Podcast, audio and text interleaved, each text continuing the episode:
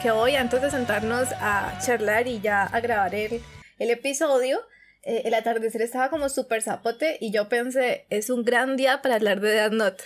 Y me pareció como, como una sensación tan extraña porque entonces en realidad cualquier día es bueno para hablar de este anime.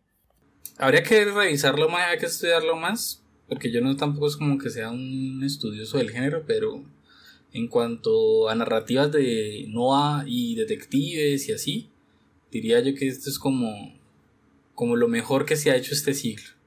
O sea, en, toda la narrativa, ¿no? Películas, series, historietas, eh, lo que sea, libros, novelas, porque para atrás eh, Sherlock Holmes y para atrás Edgar Allan Poe y no, no conozco qué otra cosa es así como tan fundante, ¿no? Total, total. Y justamente eso, ¿no? Como cogió al detective y lo cambió por completo, creó unas situaciones increíbles. O sea, sí tenemos algo del género detectivesco aquí, thriller, psicológico, ta, ta, ta, pero, pero cambió muchos paradigmas. Sí, como que le dio un soplo de vida ahí al, al género, porque se había quedado muy en, en, claro, en el, en ese paradigma, en ese paradigma científico, que, que es muy importante, que es el que establece pues eh, Poe y que, y que luego, luego refina este man de el que hizo Sherlock Holmes que se llama Arthur Conan Doyle. y, eh, pero como que siempre era como, ahora, que lo pienso, ¿no? Pensando en voz alta, de pronto ya luego en, el día de mañana ya me arrepiento de lo que estoy diciendo, pero, pero sí creo que como que cambia el paradigma, ¿no? Que, que antes siempre era como muy cientificista, como muy del, de la mano como del método científico, pues porque todo el asunto de, de Poe viene, viene de ahí, ¿no? Del, el razonamiento lógico, deductivo, inductivo, pero teniendo en cuenta pues algunas cosas de la, de la física, de la química, de las cosas que se entienden pues por, por, por objetivas. Y que, y que claro, aquí en este caso como entra una, eh, es, una, es una irrupción de lo sobrenatural a la, a la vida, a la vida normal. Es un, es un, el mundo de Death Note es un mundo cotidiano normal. Entonces llega toda esa sobrenaturalidad y y al detective le toca cambiar el chip. Le toca entender que bajo esa premisa hay, hay algo que es totalmente alejado a todo lo que conocemos como normal o, o natural y es que alguien tiene el poder de matar simplemente con escribir el nombre en una libreta. con esa premisa, pues eh, el detective tiene que acostumbrarse a eso, ¿no?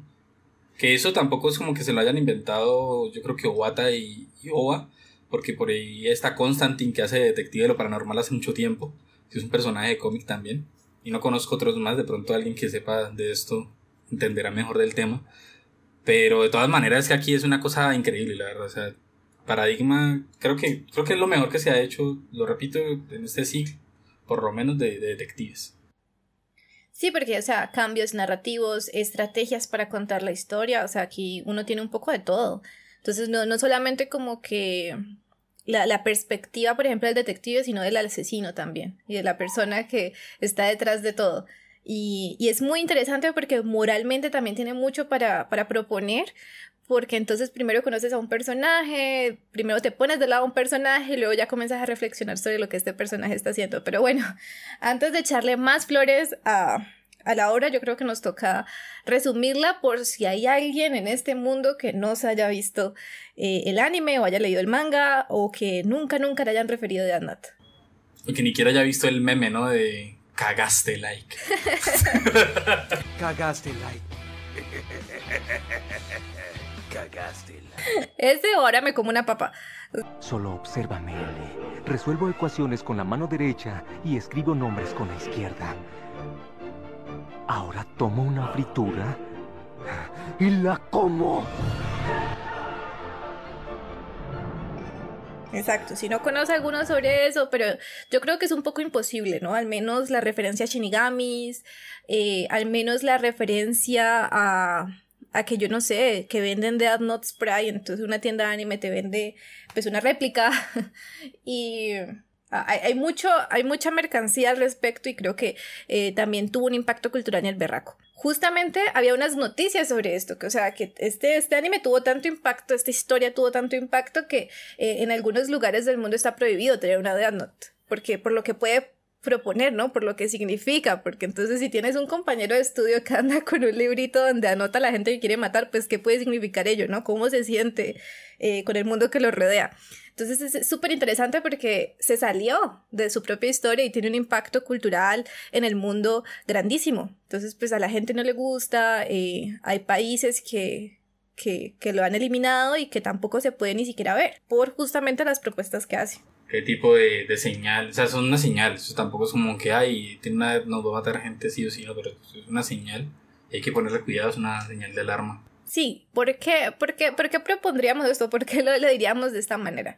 Em, la premisa es bastante clara y directa desde el inicio tanto del anime como el manga.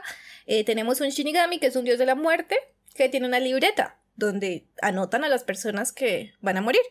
Mm, tenemos a un Shinigami que está aburrido, que se llama Ryuk, y este Shinigami va a tirar eh, una libreta a el mundo humano.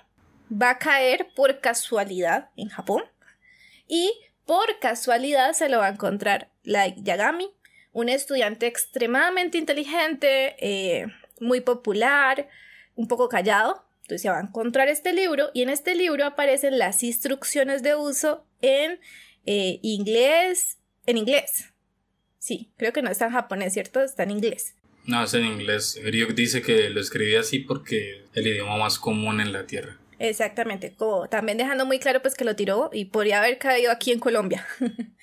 y mm, entonces pues eh, Lai lo va a revisar, ¿no? Y le va a parecer bien extraño, esto no puede funcionar, o sea, qué locura es esta, esas bobadas.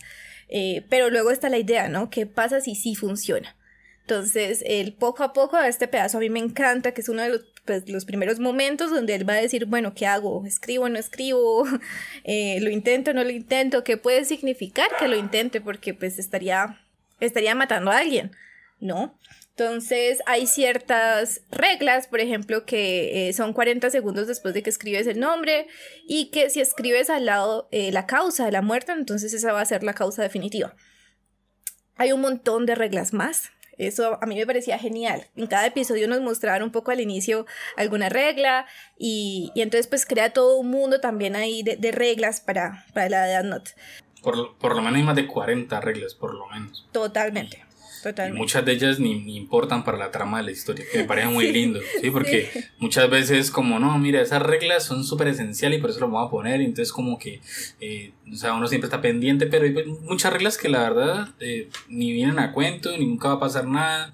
Hay una regla por ahí donde si alguien, si dos personas escriben una, no el nombre de una persona al mismo tiempo, entonces el efecto se anula y uno diría, no, esa regla se ve interesantísima, algún día va a pasar, no, nunca pasa.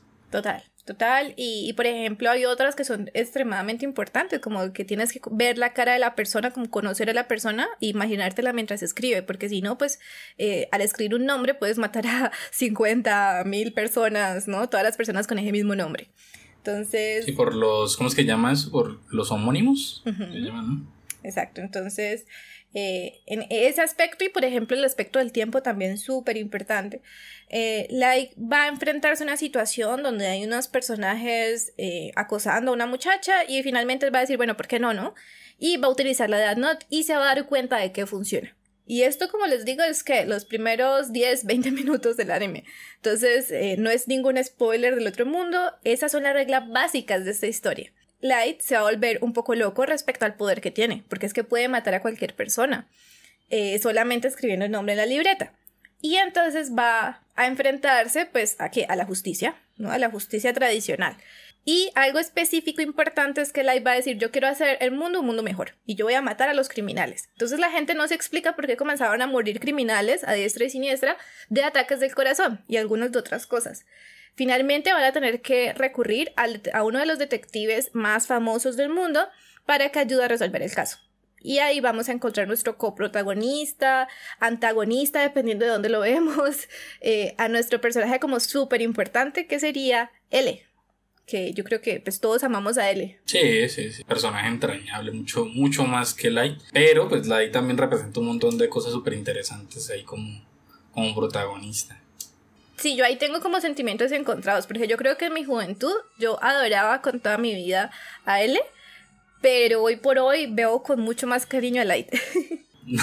yo la verdad es que siempre aprecié los dos personajes, o sea, era como que entendía yo que eh, las búsquedas de, de Light, o sea, desde el principio siempre lo, lo vi como de, no, pues, hombre, fascista lo que, lo que quiere hacer, pero eh, siempre entendía como esas búsquedas de él como algo que le daba como, como profundidad al personaje, siempre me pareció muy interesante porque aparte yo, yo decía, hombre, es, rarísimo un protagonista que, le encante matar a todo el, o sea, que se ponga como, como misión en la vida matar a un montón de gente pues hombre, eso es, eso es duro, yo nunca lo había visto, nunca lo había visto antes. Yo, yo me acuerdo que cuando vi Dead Note, que tenía como 15 años, y yo dije, wow, esto es, esto es tremendo, ¿no? O sea, esto quién, quién, lo, quién, cómo, quién se lo habrá pensado? Y, y de ahí empecé a pensar también la posibilidad de, de personajes que no siempre fueran el faro moral de la vida, eh, que uno se lo encuentra mucho en, en muchas, muchas narrativas, en telenovelas, en películas, en series, pero también se lo encuentra uno mucho aquí en, el anime y, y, en el manga. Y, y, suele ser muy común eso, que sean como un faro de la moralidad y no sé qué, pero, pero pues Light no. Light, Light tiene una ruptura ahí con la moral clásica de, de lo bueno y lo malo y, y es, es, complejo de entenderlo. Pero pues hombre, él es él, él es una cosa... O sea, uno lo ve y uno ya dice, uy, qué interesante. En cambio uno ve a Light y uno dice, mm, un personaje, o sea, un personaje. Y ahí y ya uno escuchándolo hablar, uno dice, bueno, complicado. Pero a él uno nada más lo ve, la imagen de él es una cosa que uno dice, wow, o sea, genial. Aquí hay algo, que hay una historia. Exacto, genial. Yo creo que tienes toda la razón, eso es diseño de personaje. Ahí sí se lo vemos todo bata. Porque, porque justamente es ver a él y decir, uff, sí, este señor tiene cosas para ofrecer y, y va a ser súper interesante.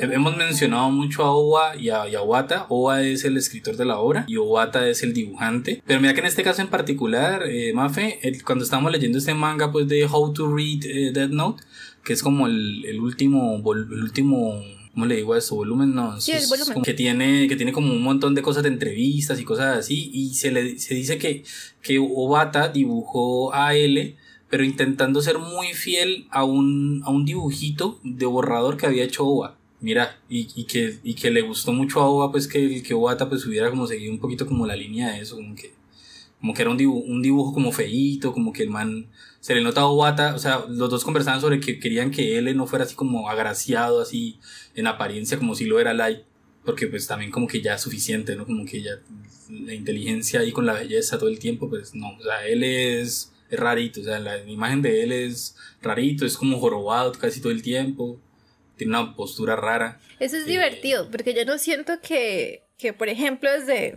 desde mi perspectiva, femenina y lo que yo he visto en memes, no creo que sintamos que, que, él sea feo o que no sea oh, no, agraciado. Entonces es muy chistoso porque creo que sí lo intentaron, por ejemplo, las ojeras súper marcadas, ¿cierto?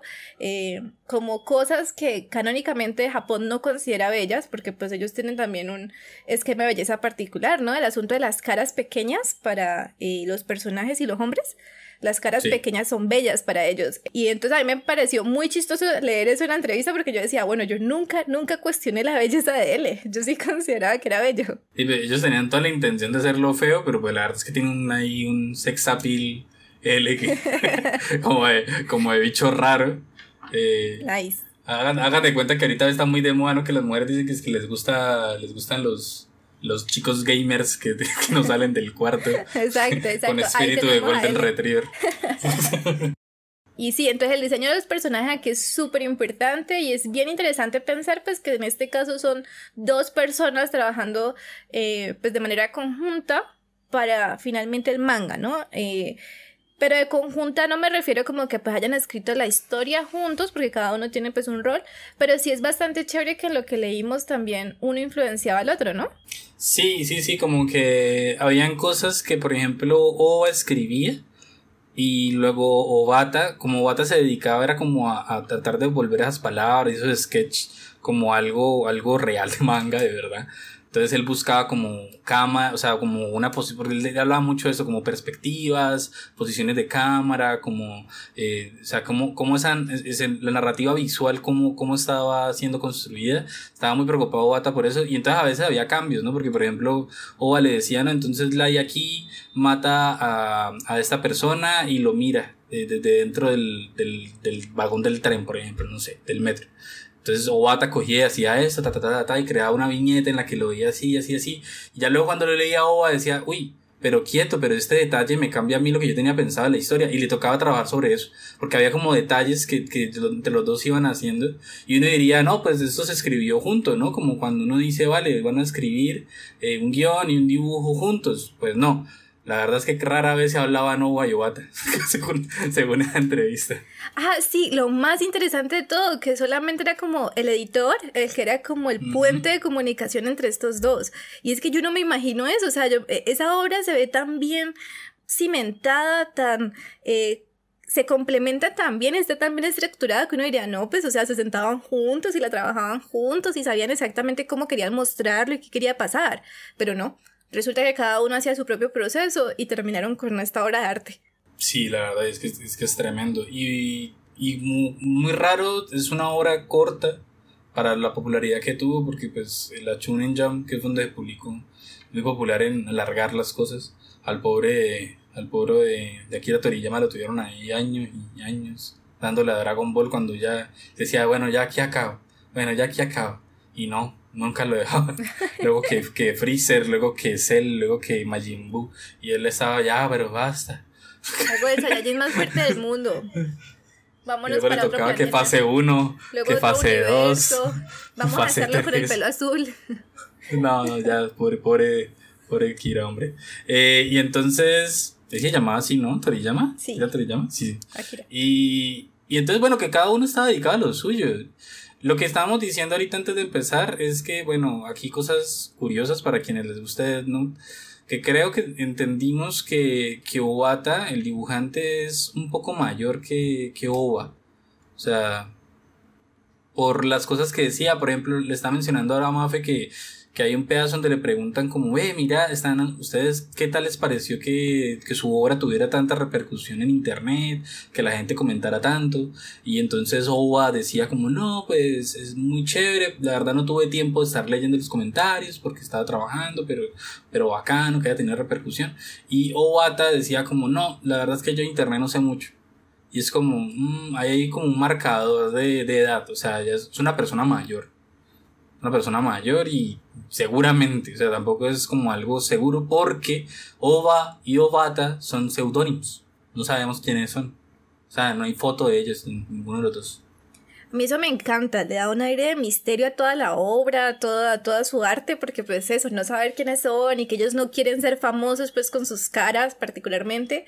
Eh, evidentemente ya, ya dejaron un legado en el berraco, pero eso, que quieran como ocultar su identidad me parece increíble. O sea, como que le da un poco más de suspenso a toda esta vaina. Y también, pues esa entrevista, este último volumen, que es el volumen 13, que pensábamos también como subirlo a algún espacio donde ustedes puedan mirarlo porque es súper genial. Dan mucha información de ellos y ah, dan datos chistosos. Por ejemplo, cómo mantienen sus escritorios, OA y OATA. Y por ejemplo, hay uno que es extremadamente limpio y mantiene todo muy organizado, y hay otro que tiene un montón de tazas de café y, no tiene orden. En ese caso, me parece que OA es el desordenado y OATA es el ordenado. Y, sí, creo que sí. Y justamente al ver sus reacciones y al ver cómo hablan, da la impresión muy clara de que Oba trata a Obata como eh, un, un sensei, ¿no? Como alguien un poco pues con más conocimiento y probablemente con más edad. Entonces, si nosotros mientras veíamos esto y leíamos y charlábamos, de una dijimos, uy, parece que Obata es mayor. No te da como la impresión y, pues esa es como la idea que tenemos. Eh, no hay mucho pues tampoco para... Sí, tampoco mucho mayor, ¿no? Porque tampoco le, eh, Oba le dice Obata Sensei. Y Obata a su vez también le dice a Oba eh, Oba Sensei yo diría que tampoco como para decirle Obatas eh, Sama o cosas así como son unos calificativos que son como para personas ya muy mayores. O sea, Obata es mayor que Oba, pero no mucho. Y se nota también que quizás el respeto por lo que dice, ¿no? Eh, lo que, el respeto que le tiene a Oba, a Obata, el escritor, al dibujante, también está por como que por la experiencia que tiene Obata, como que ha estado en muchos proyectos, como que sabe que ha dibujado mucho y sabe la calidad del trabajo de, de. Hay muchas eh, suposiciones sobre el estilo de dibujo de Obata y entonces como que han dicho como que este dibujante de, que se llama así y que le sabemos la cara, creo que es Obata han dicho como muchas cosas así en internet, pero pues la verdad nada, nada seguro. Sí, también lo he pensado un poco como, bueno, es que hasta el género, por lo que sabemos, también podrían alguno de ellos ser mujeres o algo, ¿no? Sí, eh, sí, es verdad. Y, y pues queda allí de todos modos, pero eh, pues eso, yo también siento que le da mucho suspenso. Yo ahorita le comentaba a Miguel como que, bueno, a mí me encanta saber estos detalles sobre esta gente. Me encantan las preguntas que le hicieron sobre la historia, porque son preguntas muy detalladas acerca de, por ejemplo, bueno, ¿usted cómo decidió quién iba a morir? ¿Cuál era el resultado final? ¿Usted sabía el final desde que comenzó la obra? Preguntas que son importantísimas y que uno a veces como fan pues las quiere saber, pero yo también le decía a Miguel, pero yo siempre me he desentendido de lo que el autor piensa de, de su obra a menos que corrobore lo que yo pienso sobre su obra. Es muy hipócrita, es muy hipócrita, pero eh, es un poco también como que, bueno, es que a mí él me puede decir, yo qué sé, que eso trata sobre... Por ejemplo, me puede, él, me puede decir, no, no hay ningún símbolo detrás de esto, yo solamente estaba hablando de un muchacho que quería tener poder. Y yo voy a decir, no, a ver, ¿cómo se le ocurre, señora? Aquí hablamos de esto, esto y esto. Eh, pero es muy interesante eh, saberlo, ¿no? Conocerlo. Sí, es que yo creo que es importante conocer la interpretación del autor siempre y cuando eh, abra las posibilidades de interpretación. Si la cierra, a mí me parece que hay que, tener, hay que dejarla a un lado. La verdad es que si, si nos dicen, por ejemplo, lo que acaba de decir Maf, si me cierra a mí la posibilidad de interpretar cosas, de ver el sentido, eh, sentido amplio, de verlo tal vez de lo simbólico, de lo metafórico, ta, ta, ta, ta, ta o filosófico, yo ya entiendo que ese autor no me está queriendo dar luces sobre los sentidos posibles de su obra, sino que me está diciendo cierre eh, y exégesis. Y pues no, ahí sí yo también estoy de acuerdo. Cuando un autor hace eso, pues no. Por ejemplo, Kafka decía cosas muy lindas de su obra y da muchas pistas, pero otros no. A mí me encanta. Por ejemplo, por ejemplo, Oba y Obata no, o sea, Obata un poquito, un poquito sí da posibilidades, no dice, no, eh, mi arte es gótico, yo estaba inspirado en esto, veo muchas películas, entonces me gustaba Matrix, entonces ta, ta, ta, ta, ta, y entonces como que da pistas, o, o así es como, no, pues yo estaba pensando en esto y, quise hacer esto y tampoco es como que sea la gran cosa y como que es siempre muy, muy humilde, Ay, sí, intenta como, como aterrizar todo. Pero, pero al mismo tiempo sí creo que en algún momento se les preguntaron un poco sobre, bueno, qué opinaban, qué creían, símbolos, y ellos se desentendían, ¿no? Un poco como que, ay, no, ahí yo dejo que el lector interprete lo que quiera, y a mí me encanta eso, me encanta. Déjanos que interpretemos, déjanos que creamos lo que queramos creer, y, y pues, y que nos dé el permiso al propio autor, pues aún más bonito. y, y sí, e, eso fue súper interesante. No como J.K. Rowling. Eh, exacto, no como ese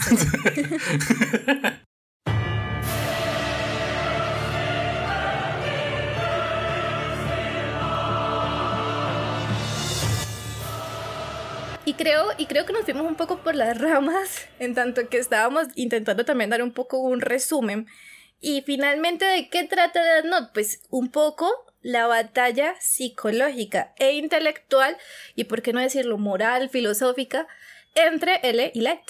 Porque pues cada uno representa cosas diferentes, tiene ideas diferentes sobre particularmente la justicia, ¿no? ¿Qué están haciendo? ¿Está bien matar a criminales? Eh, ¿Puede haber un dios en este nuevo mundo? Que es un poco lo que la va a decir, ¿no? Yo soy el dios de este nuevo mundo. Y eh, pues él le va a decir, oye, no, eso está mal. Y, pues tengo que llevar a la cárcel a, a esta persona que está haciendo esas cosas tan raras. Entonces, sí, yo lo resumiría justamente como esta batalla entre ellos. Miguel tiene toda la razón. Es un manga y un anime bastante corto en relación a otras obras similares, y, pero entonces uno siente que es exactamente el largo que debía ser, ni más ni menos. O sea, es perfecto así como está. hay mucha gente que, que, discute sobre. Hay como dos, dos, arcos ahí en la historia, ¿no? Sí. Eh, y hay gente que discute como, no, debió acabarse en el primero, porque el segundo, no sé qué, no sé cuánto. Yo digo, no, o sea, segundo, una cosa bacanísima, ver, ver las consecuencias de los actos de like a nivel mundial, ver todo ese tipo de, de conflictos ya entre gobiernos incluso, o sea, una cosa. O sea, yo creo que le da un tinte tinte distópico muy, muy interesante ya cuando ya como que se termina el primer arco. Que el primero es muy de detective, muy de detective, el segundo también sigue en la misma línea de lo detective, pero, pero ya le da un aire de distopía, de, de también de, de drama macropolítico, es una cosa bien interesante. Uy, totalmente, totalmente. Mira que yo normalmente ni siquiera como que lo divido en un arco porque me parece una historia como también cohesionada que, que no siento como cuando acaba uno y empieza el otro. Pero cuando tú mencionas dos arcos, yo de una sé cuándo es la ruptura, porque es cosa, esa ruptura no, no se va a encontrar en otro lado. Mm. no estoy segura, ¿vamos a mencionarlo abiertamente? Yo diría que sí. Sí, pues digamos sí, cuando muere, cuando muere L. Exactamente. Cuando muere L. Y, bueno, yo creo que la, la, sinopsis de Mafia todavía sigue valiendo porque eh, los que siguen como antagonistas de, de L, perdón, de, de Lai, de Kira, son precisamente pues los, los discípulos de L, entonces son como L. como, bueno, o sea, es L otra vez contra, contra Kira. Sí, yo eso pensaba un poco cuando estaba analizando como una especie de resumen. Yo sí decía, bueno, eh, está bien que él le muere, pero no su legado. Porque finalmente sabemos que, que, que él trasciende su propia existencia, lo cual es un poco genial, ¿no? Pero entonces, ¿cómo pasa esto? Es que resulta que tiene una casa donde eh, le enseñan un poco o pues una casa donde eh, están creciendo unos niños que supuestamente un orfanato. tienen ajá, un orfanato, pero que tienen habilidades parecidas a las de él. Entonces es bien interesante y, y, el hecho de que esos dos niños que sean sucesores de L sean los que se vayan a enfrentar a Light como Kira y creo que esto no lo habíamos mencionado. Claro, si Light está haciendo este poco de cosas pues él no puede decir soy yo, Light Yagami, ¿no? Entonces él se va a dar un nombre y él va a ser Kira. Entonces, eh, tenemos por un lado, en una esquina tenemos a Kira y en otra esquina tenemos eh, lo que sería la justicia tradicional, la policía de Japón, un poco los detectives, el Interpol. tenemos un poco de, de, de esas instituciones así gubernamentales en, internacionales, y policíacas. Y policíacas, sí. Y... Yo, yo, no, yo, no iría, yo no iría en una esquina, yo iría en la cima de un rascacielos y en la cima de otro. Porque, porque eso, es la, eso es lo que Obata digo, vale, lo simbólico, eh, metafórico, como que es como que ellos todos están así en la cima de dos rascacielos y se miran y es una, una cosa así. Sí, total, total. Total, e, es una mala analogía teniendo en cuenta lo que propone Obata, totalmente. Ellos son también como pues especiales. Sí, o sea, no tendríamos la misma historia pues si estos personajes fueran diferentes, obviamente.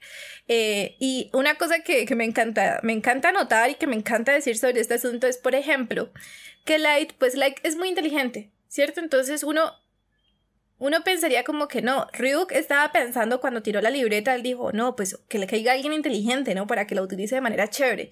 Pues no, Que estaba aburrido, estaba muy muy aburrido en el mundo de los shinigamis y dijo, bueno, yo quiero que pase algo interesante. Y estuvo de buenas.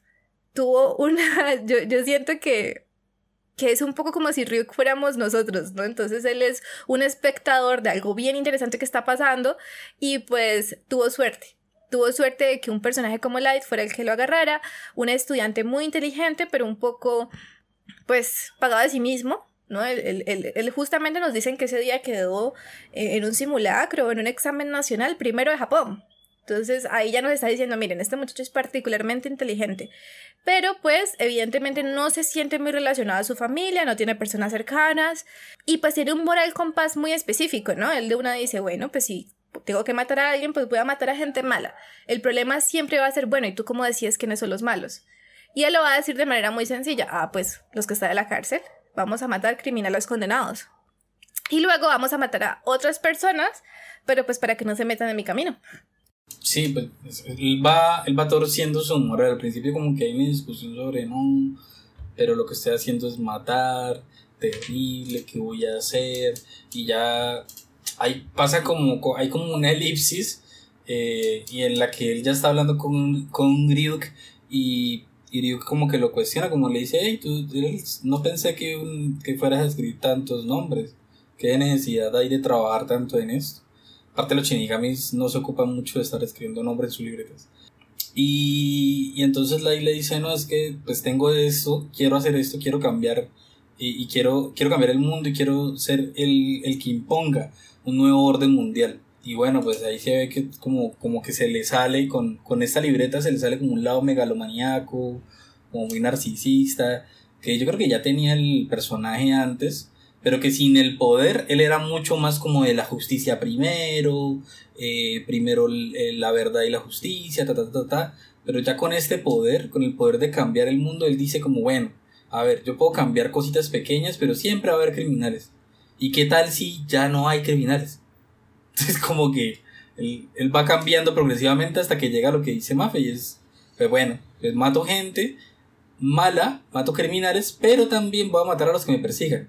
Que no necesariamente son malos, porque muchos son detectives, muchos son policías, que no han hecho nada malo, que da, da, da. O sea, ningún crimen, digo yo, nada, nada malo, sino ningún crimen. Y igual los mata, pues porque están en su camino. Y entonces es cuando un poco, poco a poco también siento yo que al principio uno dice, bueno, pues es una, un camino mmm, complejo, pero pues uno no, no, no, está como tan en contra como podría haberlo estado si él comienza matando gente eh, buena o, gente que no ha hecho nada malo, ¿no? Justamente la primera vez que la utiliza, la utiliza para eh, defender a una muchacha. Entonces uno dice como que, mmm, pues podía haberlo utilizado en peores situaciones, eh, podría haberlo hecho solamente para sí mismo. Y entonces es súper interesante porque todo el tiempo también te va a cuestionar un poquito a ti. Eh, como que, bueno, tú, ¿de qué lado estás? ¿Quieres que lo agarren o, o, no quieres que lo agarren? ¿Quieres que Kira sea el dios del nuevo mundo o no quieres que Kira sea el dios del nuevo mundo? Entonces es bien interesante porque pues todo el tiempo uno va a estar pensando, bueno, Light, eh, ¿en qué momento te vas a torcer del todo? ¿Por qué estás actuando de esta manera? ¿Cuáles son tus nuevas intenciones? Una cosa súper interesante de la que yo no había caído en cuenta eh, es que en un momento dado pues nos van a, a contar que, que Lai sabe mucho también un poco sobre todas estas situaciones y, y sobre un poco como los procesos criminales. ¿Por qué? Porque su papá es detective. Entonces eso va a ser súper importante, ¿no? También en la, en la propia narración el papá va a tener que investigar a Kira, que es su hijo. O sea, están bajo el mismo techito de la vaina. Y Light va a ayudar en la investigación. Entonces, qué mejor que estar ahí metidito, ¿no? Eh, con la gente que te investiga. Y entonces, siento yo que darse cuenta pues que el papá es un detective pues también te habla mucho de la moralidad y de los conocimientos de Light sobre eh, los criminales, sobre cómo funciona el sistema y entonces siento que, que, esa es como una explicación también a lo que Light propone. Voy a acabar con la maldad en el mundo. Es una, es una, es que es una premisa gigante, ¿no? Por eso es justamente que él dice, yo soy un nuevo Dios. Y la cosa es, no solamente voy a acabar con los criminales, voy a acabar con las ganas de los criminales quiero que me tengan miedo. Quiero que sepan que si piensan en hacer cosas malas, yo voy a estar ahí vigilando.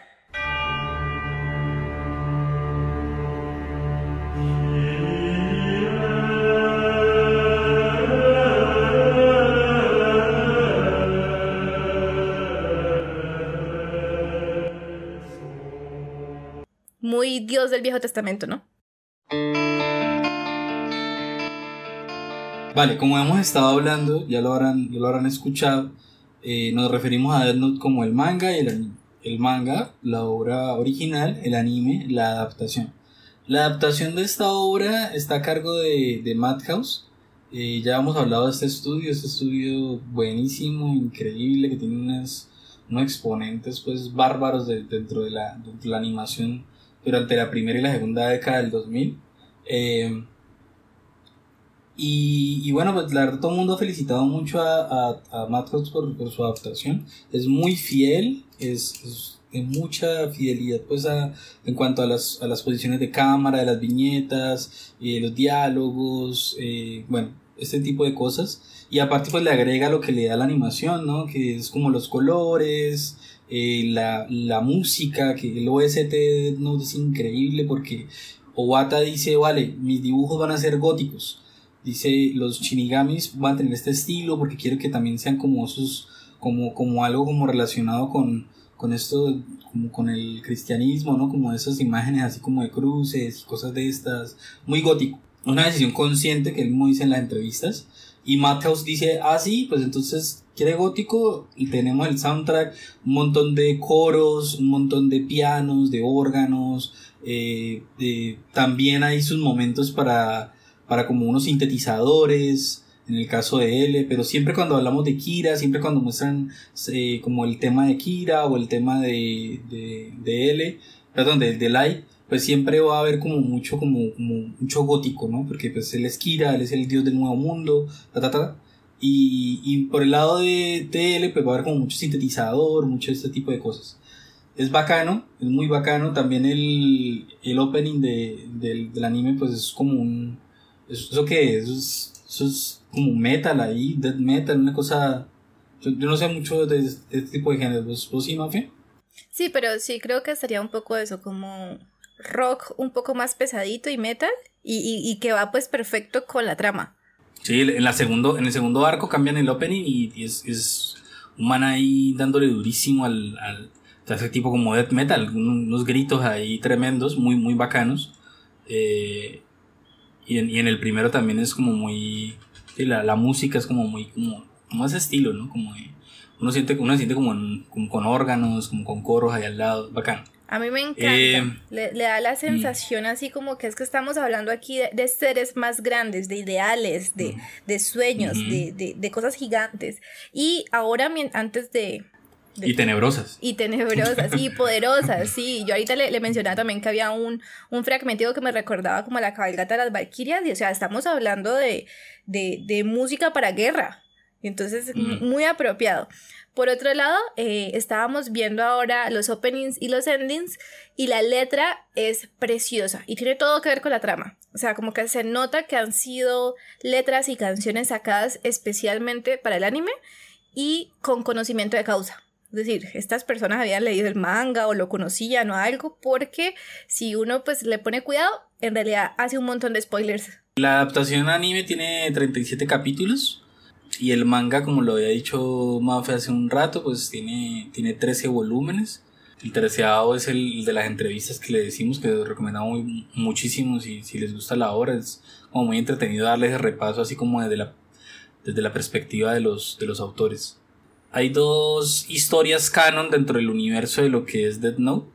Bueno, no sé si verla como tres, porque uno es bueno, no, es que no las conozco bien. Hay, hay, una que sí es del el de Dead Note Rewrite. Bueno, son como dos partes, la verdad no las, no las he leído. Y también tiene como unas, unas, hay ¿cómo se llaman? Unas novelas, unas novelas ligeras creo que tiene. En las que habla pues sobre, sobre el pasado de él eh, como detective. Tiene otra que es como un one shot, es una historia muy cortica eh, sobre cómo Ryuk deja caer de nuevo la, la, libreta para que otro humano lo recoja y cómo ese humano pues resuelve hacer otra cosa distinta a lo que hace Kira y pues eh, uno se da cuenta que hay como mucha potencialidad no como el, las llegadas de las Notes eh, las Death Notes no son solamente hechas para ser el dios del nuevo mundo sino que pues o sea son son libretas como dice Ryuk varias veces han caído el mundo humano y, y varias varias personas han tomado decisiones distintas pero sí hay, hay como muchos, muchas obras allí relacionadas a este universo. Como muchos hipertextos, ¿no? Eh, justamente yo, yo leí, yo estuve muy obsesionada con él. ¿sí? Entonces yo me fui y me busqué las malas traducciones de las novelas ligeras y eh, justamente una trata sobre cómo él le conoce a, a, Naomi, que va a ser un personaje que aparece en el manga, ¿no? Que nos dicen que se conocen, pero pues nunca nos dicen cómo. Y luego la novela ligera ya nos dan todo el caso. Y es súper interesante, de lo que recuerdo era un caso de estos de puerta cerrada. Son muy famosos en las novelas de detective, donde eh, hacen, hay un homicidio, normalmente, ¿no? Eh, en una habitación con puerta cerrada. O sea, como si la persona no hubiese salido, no, no hubiese escapado. Solamente hay un cuerpo en una habitación cerrada. Y la pregunta siempre es, bueno, ¿quién cerró la puerta? ¿No? Eh, normalmente está con seguro, o sea, como que no se puede hacer desde afuera, entonces es aún más terrible el asunto, más difícil de, de. Entonces creo que a Naomi le toca y em, luego se va eh, a ser amiga de él y los dos van a resolver el caso. Ahí aparece un personaje extremadamente raro que es la antítesis de él. Es un personaje que en este momento no recuerdo cómo se llama, eh, pero es se ve exactamente igual que él. Es muy extraño. Eh, como la novela ligera a veces aparecen imágenes, entonces pues por eso eh, menciono que se aparecen. Y pues es muy chévere como para conocer un poco más el personaje, ¿no? ¿Quién, er, quién es este L y cómo se comporta, y qué le gusta y qué no le gusta. Entonces yo recomendaría esa novela ligera. Y ese eh, nuevo episodio o nuevo fragmento del manga, que es el que menciona Miguel. Es relativamente nuevo, ¿no? Sí, salió, salió el año pasado. Uf, ya podemos decir año pasado, tremendo. Salió en el 2021, como a mediados, ¿no? Mediados o finales de 2021. Es muy bueno, la verdad, me gustó mucho. Tiene como toda la esencia, pues, de, del Dead Note original y, y aparte, pues, aparece Niar, aparece, aparece Trump. Sí, no, es como, es muy raro. Es como las consecuencias, porque de alguna manera también es como las consecuencias de lo que pasó en la historia original. Porque ese, ese mundo está así como súper pendiente de las de no, no, esto no se va a volver a, ocurrir, no puede haber un nuevo Kira. Y, mm. Pero encima le dan realismo metiéndonos a esta figura de la realidad real. sí, sí, sí, sí. Hay un, hay un extra que yo recuerdo mucho, no sé por qué me dejó tan marcada ese extra, es un extra del manga, en donde efectivamente, como Miguel comentaba, eh, Ryuk tira la libreta. Entonces parece que Ryuk tiene muchas historias que contar en realidad, pero tira la libreta y lo agarra un niño. En este caso también es un niño japonés, pero es un niño pequeño. Y el niño en el colegio como que le hacen bullying, entonces pues evidentemente que va a hacer, ¿no? Pues va a escribir el nombre del bully en el, en el cuaderno. Luego pues cuando se entera que, que está muerto, el remordimiento y la culpa. Entonces el niño no puede dormir, el niño se siente muy mal y por X o Y razón mencionan que hay un borrador que eh, como que puede retroceder lo que dice la Death Note. Le dan hasta un nombre, como algo así como borrador de vida. Es súper chistoso, parece más como una comedia pues respecto a las reglas de ese mundo. Y entonces el niñito utiliza el borrador y los niñitos reviven, porque ahora que recuerdo no fue uno, fueron varios. Entonces los Pero venga, eso es canon, a mí no me parece, hombre. Es un extra. Sí, es, un extra. Estoy totalmente, totalmente en desacuerdo de que eso sea canon. Pero es un extra del manga. Entonces sí. No, me parece a mí, me parece a mí un insulto, lo voy a tomar como un insulto, Mafia. A mí me parecía, a mí me parecía muy chistoso. Como, como que estas posibilidades justamente y, y no sé, me parecía interesante. Igual, en ese caso, por ejemplo, eh, no hay mucha interacción entre niño y Ryuk, lo cual es raro, ¿no? Eh, creo que no hemos mencionado que Ryuk, al ser un Shinigami, pues se ve muy bien. Es muy raro, es escalofriante, es feo, pero al mismo tiempo es estilizado y es bello. O sea, bello en, eh, en el bello. sí, en el sentido gótico, o sea, él cumple toda la Ah, ah ya, ya, sí, él cumple todo, toda la estética gótica y el, de gustos de y en la entrevista. De, de, y en la entrevista hasta Oata hablaba de, de, que se parece, que, que tiene cierta relación con eh, Eduardo Manos de Tijera. Que eso sí, Eduardo Manos ah, de Tijeras es una belleza. Aquí no me pueden decir nada. Le gusta toda la estética de Tim Burton. Sí, sí, pero no, pero terrible que yo no sé si eso lo escribió Iobata, o sea, me parece a mí una falta de respeto. es de ellos mismos, es un extra. No, no, voy a, a tomarlo como una falta de respeto a mi persona, pero así, pero duro. Vale, ellos, Oba y Obata, también tienen otras, otras obras muy conocidas, bacanísimas también.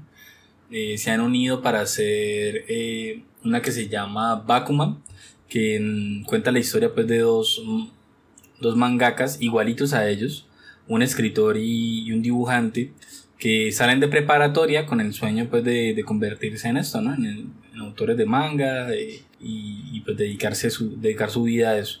Y cuenta, es una historia como muy de, ¿cómo es que le dicen esto? life, Slice of Life, Slice of Life. Sí.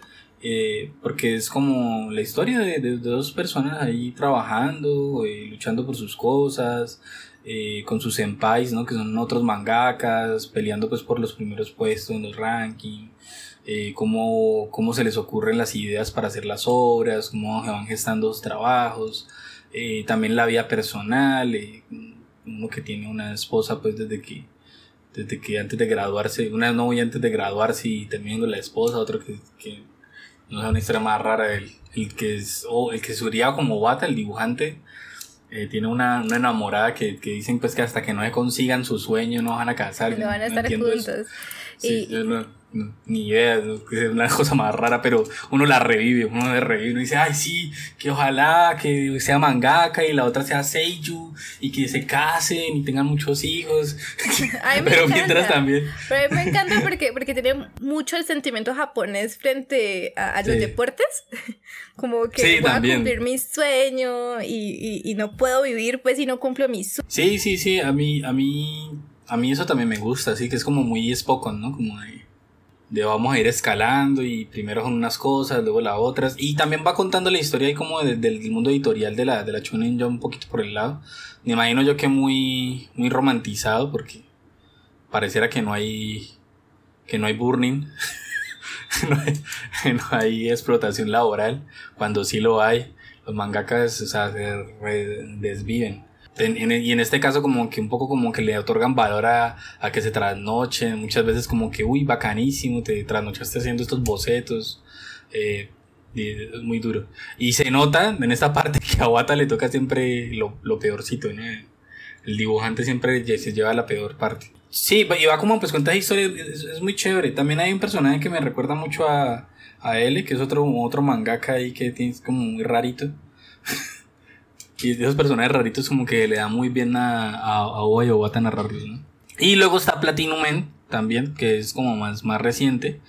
Eh, y que tiene como muy el aire no o sea esto sí es directamente como muy muy como muy como que evoca mucho ese, esa obra pues por la que conocemos estos dos mangakas y, y trata pues de que de que Dios eh, va a morir y ha decidido darle su lugar a un ser humano. Y entonces envía a sus ángeles, a creo que 12, 13 ángeles, no me acuerdo el número, a que bajen a la tierra, eh, elijan un ser humano para que se convierta en Dios. Pero van a hacer un Battle Royale para poder ser Dios, porque, porque van, a, van a tener que matarse entre sí para poder elegir a, al, al Dios.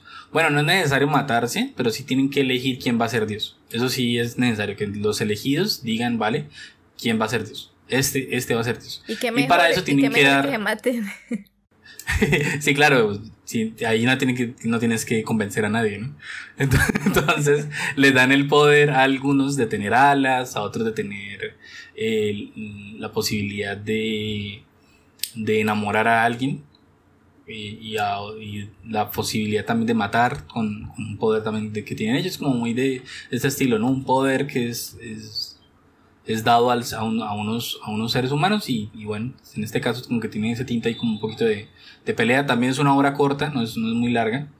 Y esta sí tiene como un tinte más filosófico, ¿eh? Hay, hay varios personajes que se la, se la repiensan, ¿no? Como el sentido de ser Dios, qué es ser Dios, cómo así que ahora va a haber un nuevo Dios, entonces qué hemos sido, qué quiere decir eso, qué quieren decir las religiones que hemos, que hemos tenido, qué quiere decir el mundo que conocemos, qué, qué significa toda la ciencia que, que entendemos, si, si, no, si existe un Dios, entonces, ¿qué es que es todo eso? Entonces como muchas discusiones sobre, sobre eso, mucho más que en, que en Dead Note, eh, y esa parte es interesante.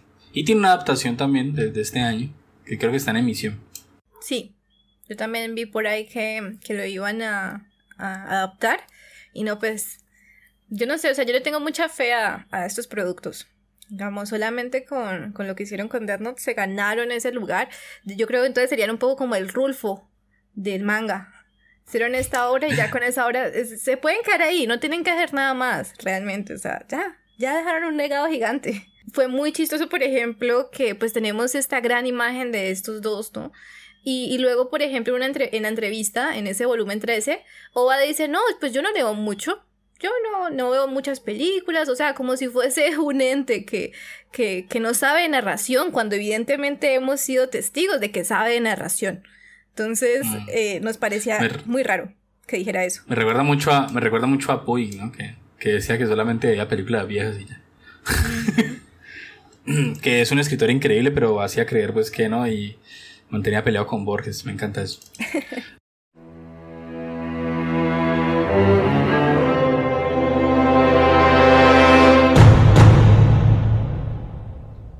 Bueno, y en realidad hemos dejado pues unos personajes ahí como colgados. ¿No? Como que los mencionamos y peor, hay unos que no hemos mencionado que también son bastante importantes. Entonces ya tenemos a, Light, ¿no? Nuestro Kira, nuestro dios. Tenemos a Ryuk, que es el causante de toda esta pelotera. Si ese dios de la muerte no hubiese decidido tirar la berraca eh, libreta, pues nada estuviese pasado, ¿no?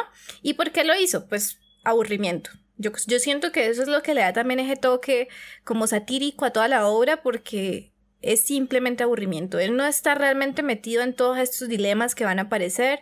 Él no está interesado en la violencia, en los problemas eh, geopolíticos que va a causar todo esto, en las muertes. A él no le importa nada de eso. Solamente quería ver algo interesante y comer manzanas ah, ahí en la tierra. Eh, tenemos a L, que ya habíamos mencionado. tenemos al papá, Yuichiro, ¿no? sí, Yoichiro Yagami. Que también va a ser bastante importante la primera parte, porque como les digo, él, va a tener que trabajar en el caso de Kira. Y tenemos, por ejemplo, a Misa Mane. Este personaje es importante. Ella va a estar ahí durante toda la hora. No, y quiero, quiero enfatizar que Yoichiro Yagami trabaja en el caso de Kira siendo el papá de Kira. Pues no lo sabe, ¿no? Ajá. Y, y, muere sin saber, lindísimo. Bueno, spoilers. bueno, pues sí, igual le habíamos hablado de la muerte de él. Entonces, Misa, por ejemplo, también es un personaje súper importante, que, que, también hay que tener en cuenta, a pesar de que lastimosamente su participación en el aspecto intelectual no es tan importante, sí tiene un rol dentro de todo esto. Y sí va a ser como eh, una, unas bajo la manga de Kira todo el tiempo. Ella Es una chica es, una chica brillante, lo que pasa es que eh, yo creo que Misa es como lo que seríamos cualquiera de nosotros, los mortales, al lado de personajes tan inteligentes como la y L, ¿no? Pareceríamos bobos, pero, pero Misa es muy, muy inteligente. Yo sí siento que efectivamente al lado de estos personajes pues somos bastante tontos, pero eh, pues también viéndolo un poco como en la interacción con los otros personajes, con los detectives, pues a ella a veces sí es tratada como un niño, y, las preguntas que hace y la forma en la que se comporta, pues va un poco por el lado de, por ese lado. Sin embargo, sí siento que de todos modos su rol dentro de la trama es súper importante. Una, una de las únicas cosas que yo pues critico de la obra, yo ya se le había mencionado a Miguel, es justamente eso, eh, la ausencia de personajes femeninos fuertes. La, la, única que aparece que es increíblemente inteligente, totalmente desprendida pues de eh, sentimentalismos o niñerías, comportamiento infantil es esta, esta chica, hombre, la, la, esposa de, de Rey Pember. Naomi. Eh, Naomi Misora. Y, y la matan. Aparece. cuando, cuando por fin vemos una mujer inteligentísima, la matan. Eh, Oa dice que, que, tuvo que matarla porque si no, pues ya la, la historia iba a acabar muy pronto. Entonces, eso sí es súper interesante, ¿no? Pensar que este personaje femenino era tan fuerte que había que matarla porque si no, eh, acaba la historia. Entonces, eso es bastante lindo. Yo no siento tampoco que haya sido como una decisión ahí, no, queremos que esto sea eh, este drama, pero entre hombres. No siento que sea así, pero pues lastimosamente por ciertas formas que mostraron de misa, eh, pues a veces sí es un poco, como mencionaba Miguel, la niñada. Yo no siento que lo emocional sea malo, a pesar de que yo creo que la obra sí lo hace. Eh, como que muestra como ser emocional y, y la parte afectiva como una debilidad. Creo que la obra sí lo hace. Sí. Incluso, incluso en los últimos momentos de, de Light se muestra que esa es su debilidad. O sea, que el hecho de haber puesto de primero como su ego, como su, su ambición, como esos sentimientos que tenía él por eh, ser el mejor, ser el mejor que todos, como que eso también como que lo puso a él como una caricatura así de villano, ¿no? Como de, eh, de ja, les gané a todos, como muy infantil también. Sí, total. Y, se, y, se, lo dice Nier. Entonces es como que aquí en esta, en esta narrativa los sentimientos sí, sí son mal vistos. Pues también que aquí esto es una historia de detectives y claro, entonces siempre es la razón y la lógica por encima de cualquier cosa. Y muchos no lo toman así. Por ejemplo, Misamane muchas veces toma de primero y, ese es su credo. Eh, primero está Light y, y, después se puede acabar el mundo. Y de hecho, cuando se muere Light, se acaba el mundo para ella. Esa es una gran afirmación porque tiene toda la razón, absolutamente toda la razón. Eh, Misa está, ella dice estar enamorada de él, yo diría pues está obsesionada con él, ¿no? Ah, si es amor, es un amor enfermizo, la verdad. Ella va a hacer cosas terribles por él. eh, comenzando con eh, matar gente para llamar su atención. No con sus propias manitos, ¿no? No con otra Death Note, porque es que resulta que luego hay dos en la historia. Y eso va a ser confuso, eso, va a causar un montón de problemas. Ahora, datos que también hay que dar, ¿no? Es que tú puedes como dejar... en un, en, un punto hay tres Death Notes, ¿no? Sí, y luego tú puedes dejar los derechos de una y te olvidas de todo lo que tiene que ver con ella. Y eso, eso tiene unas implicaciones narrativas en las berracas, ¿no? Que hace un personaje que ha utilizado una Death Note, que ha matado y que lo ha hecho bajo ciertas ideas. ¿Qué pasa cuando entonces deja de tener la Death Note y, la rechaza y entonces olvida todo? ¿Quién es ese nuevo personaje? Porque él ya no ha matado. Y eso va a pasar con Light. Que yo creo que es una de mis estrategias favoritas de toda la historia. Porque ahí conocemos a un Light como diferente, ¿no te parece? Sí, sí, la verdad es que sí es bacano. Bacano, es como ver ese like que, que, no, que no conoció la libreta, como, como hubiera sido. Exacto. Y hay un momento en donde reflexiona, ¿no? Como que dice, mm, si yo hubiera tenido la libreta, creo que haría lo mismo que se Sí, sí, es, eso es lo más pero, Pero dice, pero como, pero, mm, la verdad es que no es importante porque estoy seguro de que yo no, no soy Kira. pero si lo es, la verdad es que ha perdido la memoria. Y lo más gracioso de todo el asunto, lo más inteligente, él lo hizo para demostrar que es inocente para él. Es decir, él, él, él, considera que la única forma de demostrar que es inocente, pues es siéndolo, idealmente. Entonces, claro, como no tiene ningún recuerdo de la edad not, él se considera totalmente inocente y nadie puede mostrar lo contrario, porque no tiene recuerdos de haber sido culpable pero pues si es culpable. Eso es un juego narrativo súper complejo.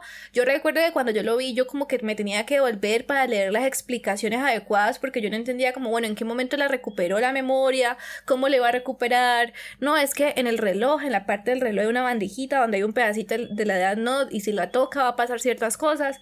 Entonces eso a mí se me dificultó bastante así como pues seguir un poco los juegos mentales que hace la obra. Otro aspecto que no hemos mencionado es por ejemplo que existe una vaina llamada los ojos del Shinigami. El Shinigami puede ofrecer los ojos y ¿qué te da los ojos? Que vos puedes ver, puedes ver los nombres de las personas sobre su cabeza. Entonces pues eso te da bastante poder, ¿no? Y también... Y la edad. Y también es la edad. Sí, la, la edad, pero pues es con unas con unas fórmulas pues de, de unos, unas fórmulas de días que solamente entienden los shinigamis. Que hay mucha discusión en internet sobre, sobre qué significa los años y varias veces y en el volumen 13 eh, los autores dicen que varias veces como que no se olvidaban de qué números eran. Sí. no, los ponían bien y entonces como que no, no se entiende, no se entiende del todo bien como cuántos, cuánto de vida les queda a los personajes que, que muestran con, con la, con los años de, de vida que, que, les quedan. Exacto, porque son como los años de vida que le quedan y luego tú te quedas con esos años de vida, entonces eso hay una cosa súper interesante porque tampoco habíamos mencionado eso, los shinigamis se han aburrido de todo este asunto. Entonces el mundo de los shinigamis es muy aburrido, nadie quiere trabajar. Y cuando trabajan lo hacen solamente para ganar años de vida. Entonces eso es como va a ser importante un poco como para el contexto y pues lo que va a significar. Pero Ojos de Shinigami tiene un precio y es que vale la mitad de tu vida. Entonces la gran pregunta sería, bueno, ¿Like haría eso? Pues no. Nunca más en la vida. Ese muchacho se quiere demasiado a sí mismo como para vender la mitad de su vida. Pero ¿quién ama mucho a Light y haría cualquier cosa por él? Misa. Entonces Misa sí lo hace para pues ser un poco también una herramienta. Lo peor es que ni siquiera es una herramienta durante mucho tiempo, ¿no? Eh, no, porque pues rápidamente asocian a Misa con, con ser el segundo Kira. Que este, él se da cuenta que no es el mismo Kira de antes y la asocian y luego como asocian a Misa con Lai porque ya, ya se han hablado, entonces dicen, entonces Lai seguramente es el primer Kira y bueno, entonces le, toca renunciar a eso, pierde la memoria, vuelve a tenerla, vuelve a tener los ojos, vuelve a hacer el trato, vuelve a reducir su vida a la mitad. Eh, y eso pasa como unas tres veces y, o dos, no sé, creo que dos, por lo menos dos. Eh, y hay mucha discusión en internet sobre cuántos años de vida le quedaba a Misa si eso tiene que ver con el hecho de que se suicidara porque suicidó. ¿Qué onda con eso? Yo tengo la teoría de que le quedaba un montoncísimo de años, porque la verdad dos shinigamis murieron por ella y los años de vida de los shinigamis pasan a, misa. Entonces, yo, yo tengo el entendido que muchísimos años. E incluso hay un momento en que Rem, que es el shinigami que le da la Death Note a, Misa, dice que, que el Shinigami que, le, que, que murió por Misa, que tiene un nombre bien bonito, pero ahorita mismo se me olvida, eh, le, le, le, dio dos años de vida y alargó la vida de Misa, de Misa más allá de la vida natural. Eso es lo que dice ella, ¿no? Lo que dice Rem. Totalmente, y ese es un tema también súper interesante y eso le da un poco de romanticismo a la obra. Esta no es una obra romántica porque Light no ama a Misa y eso es una cosa pues que, que, va a quedar como enfatizada bastante. Light utiliza a Misa bajo la idea del amor, porque Misa sí pues lo idolatra y tiene pues estos sentimientos extraños hacia él. Mm, pero los Shinigami sí aman, extrañamente. Y Misa eh, hace que dos, bueno, hace eh, como efecto secundario de, de, de, su belleza, porque es que Misa también es un personaje muy bello, eh, no, no físicamente, sino lindo. Ella es eh, ingenua, es tierna, tiene estas características. Ella sin querer pues mata a dos shinigamis. ¿Y cómo matas a dos shinigamis? Eh, haces que se enamoren de ti y que eh, maten por ti. En el momento en que ellos utilizan su libreta para rescatarte, en ese momento ellos mueren. Y como dice Miguel, ese tiempo pasa a ser tuyo. Chelo se llamaba el Shinigami que, que murió por Misa la primera vez. Y luego Rem también se. Rem, perdón. Se enamora de, de Misa y, y, muere por ella también. A mí eso me causaba mucho. Me gustaba un montón porque yo, yo siempre sentí que Rem era femenina. Sí, sí, sí, creo que sí, porque creo que en algún momento, no sé si en la obra hablan de eso, como que Misa dice, ay, no sabía que habían shinigamis masculinos y femeninos. Como que dice algo así, yo no, no, me lo estoy inventando. Sí, pero creo que no. Bueno, hablando, hablando de géneros, ¿cuál, ¿cuáles son los pronombres de Nier? Uf, uf. difícil, yo, difícil. No sé, quisiera, quisiera ver en japonés cómo se refiere a él, él o ella a sí mismo. Que eso, ellos los en japonés los pronombres eh, son masculinos o femeninos. Ah, entonces sí sería como más fácil dictaminar. Sí, que, hombre, qué, qué bonito hubiera sido, me hubiera buscado antes de... Pero bueno, muchachos, hay pereza. Entonces, bueno, ya hablamos de Misa, de Naomi, hemos hablado de un montón de personajes importantes. Después de la muerte de L, como había mencionado Miguel, tenemos a N y M, que son dos personajes que son sus sucesores y pues eh, son muy extraños. Ellos sí, yo siento que con ellos pues eh, lograron esa sensación de extrañeza, de que son personajes y personas extrañas eh, y muy inteligentes. Ellos dos se odian entre sí y pues eh, ambos van a intentar encontrar a Kira y de alguna manera un poco vengar a L. Aunque ellos no lo quieren vengar porque en realidad no tenían como sentimientos afectivos hacia L, pero es un poco como lo que representa, ¿no? Llevarlo a la justicia, porque pues la justicia siempre va a ser un tema ahí recurrente. Y yo creería Aparte los dos, aparte los dos sospechan muy fuertemente desde que muere desde que muere L que quien lo mató fue Kira. Entonces como que dicen, "No, pero entonces tenemos que atrapar a Kira."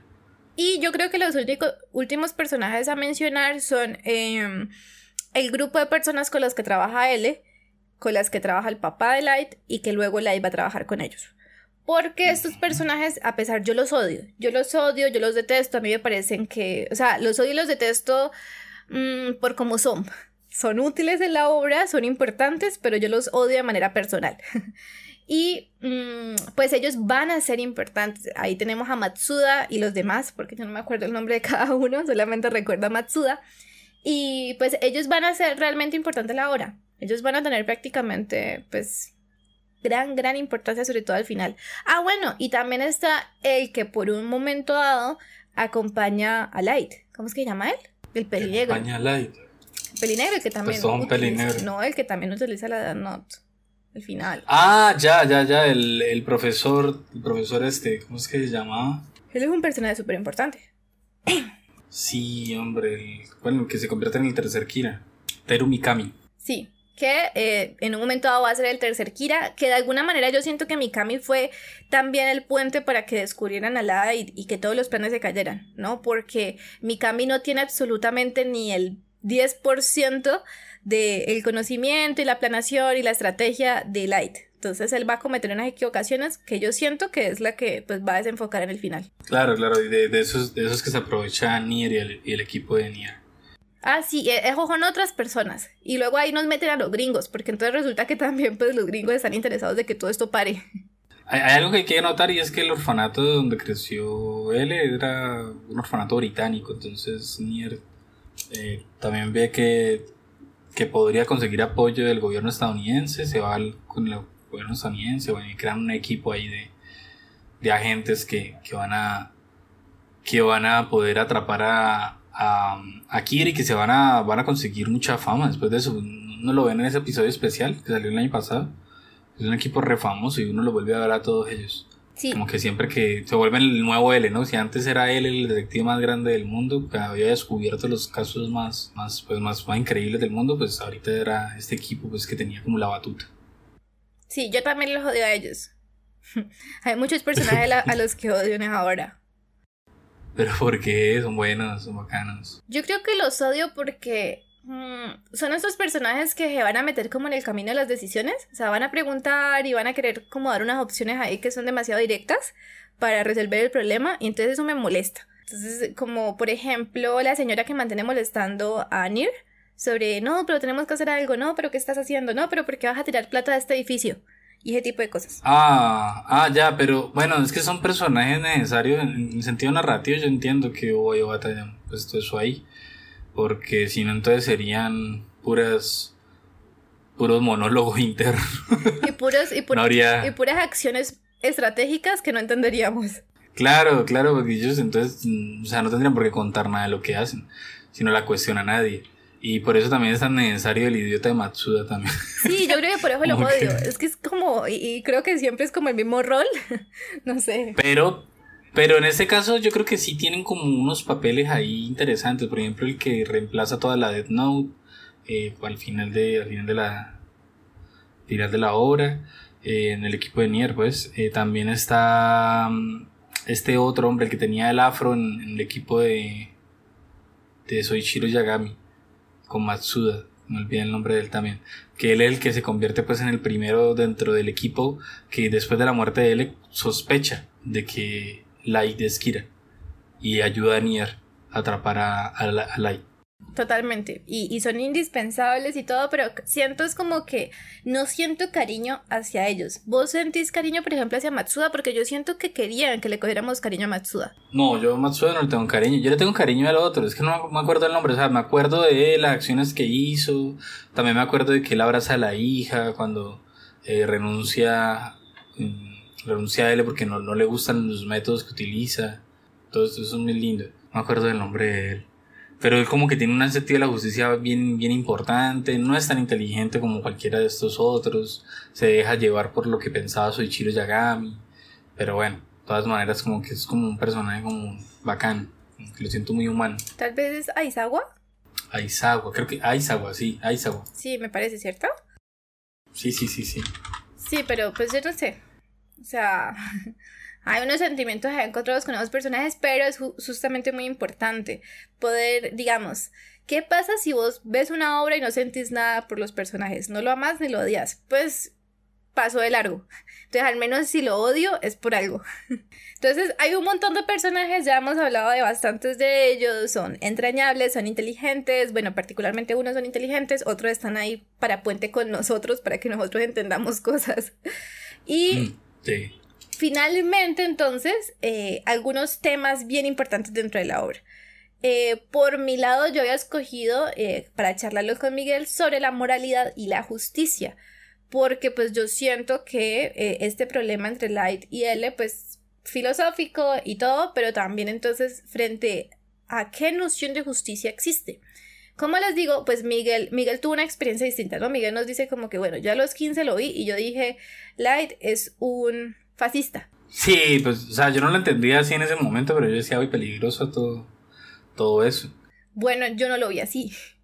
O sea, por eso, por eso lo quería volver a traer a colación, porque, eh, bueno, creo que yo estaba un poquito más pequeña cuando, cuando lo leí y cuando vi el, eh, vi el anime. Y la vaina fue que yo recuerdo haber pensado como que, ah, no, pues coherente entiendo tu punto. Entonces, ahora, ahora me cuesta un poco más, pero siento eh, pues que, que esa es una de las cosas mejores logradas, que uno pueda decir como que, bueno, entiendo a Light en tanto que quiere un mundo donde no haya violencia. El problema es que cómo quiere conseguirlo por, por medio del miedo y de la violencia. ¿no? Matando gente ahí con una mano invisible y una libreta con poderes. Sin embargo, pues yo también siento que a medida que pasa la hora, la moralidad de Light va decayendo. Eh, muy, muy humano, ¿no? Y natural también eso. Entonces ahí uno, uno se va despegando de él. Uno va diciendo, oye, pues Light, estás cometiendo aquí unas decisiones a las que yo no estoy de acuerdo. Y, y como... Hay muchos que discuten eso, ¿no? Porque resulta que los personajes con los que puede hablar Kira, Kira, o sea, eh, Light siendo Kira, abiertamente Kira, son Misa, con quienes, o sea, Misa está súper de acuerdo con que mate criminales.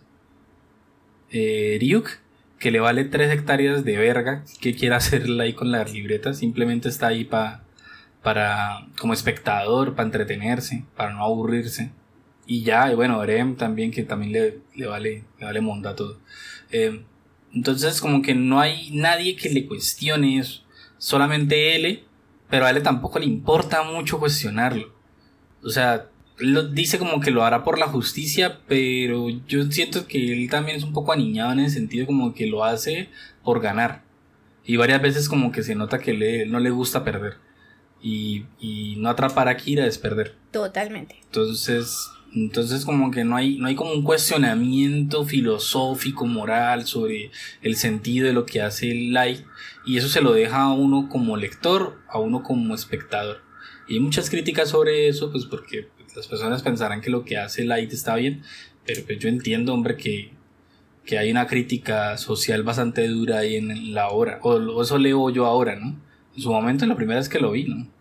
Pero, pero sí me parecía complicado igual, ¿no? Como que Violento. lo que pasaba. Sí, o sea, exacto, ¿cómo escoges a quién matar? Y aparte uno ve, uno ve quién, quién están de acuerdo con, con Light, un poco gente loca ahí que hace sectas. sí, sí, esa es otra cosa. La, la verdad es que sí. Eh, esa puede ser como un camino, ¿no? La gente que está de acuerdo, pues, fanáticos, extremistas. Entonces uno no se puede ir también como por ese camino. Pero pues, eh, el único que le va a hacer preguntas incómodas a Lai va a ser Ryuk, y Ryuk lo va a hacer desde la inocencia, y desde el no me importa lo absoluto. Entonces él va a preguntar como que, bueno, ¿y qué vas a hacer aquí? Ah, pues yo voy a matar a todo el mundo. Ah, bueno, está bien, chévere, divertido. Gracias, ahora dame una manzana. Entonces, e, él, no le va a decir como que, oye, eso está como mal, ¿no? y, y, pues mi... Ariok, lo que sí, lo que sí me parece bacán ahorita que caigo en cuenta, es que a él lo único que le va a importar es la cohesión. O sea, sí, exacto, como nosotros. Mm, a ver, sí, a ver, Light, a ver, eso que hiciste o eso que dijiste no es como con, coherente con lo que había dicho antes. Entonces, ahí cómo va. Entonces Light le toca explicarle, le dice, bueno, esto era una finta, bueno, esto era no sé qué, bueno, como una finta no sería, diría bloqueando. Estás bloqueando, bueno, no sé, estoy diciendo esto, eso tiene sentido así. Y digo que es como ese crítico, ¿no? Como de, a ver, como de, like, ¿qué pasa ahí? Solamente le va a importar eso.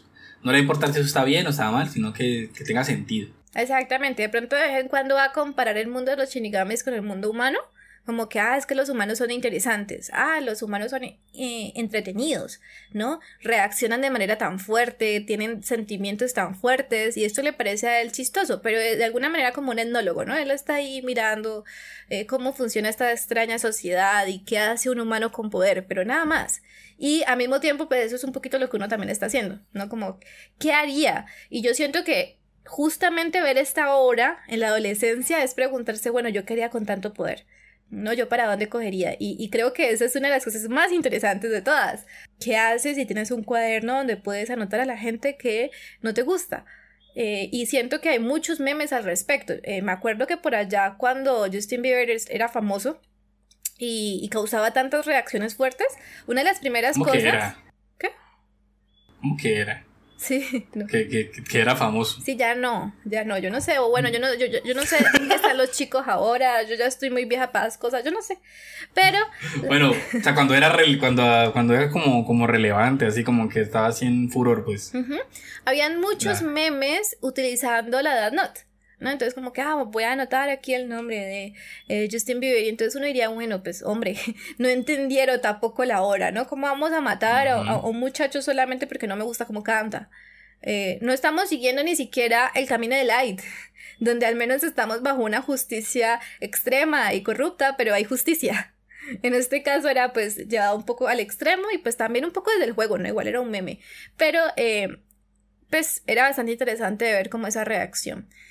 Cuando estábamos pensando sobre eso, eh, estábamos pensando también pues que hay dos personajes de la cultura, eh, de la literatura y de las obras audiovisuales que son muy similares a esto, y es Lecter, Hannibal Lecter y Dexter. Eh, ambos son asesinos, ¿no? Hannibal Lecter se los come y Dexter tiene un, un ¿cómo es que se llama? Un base.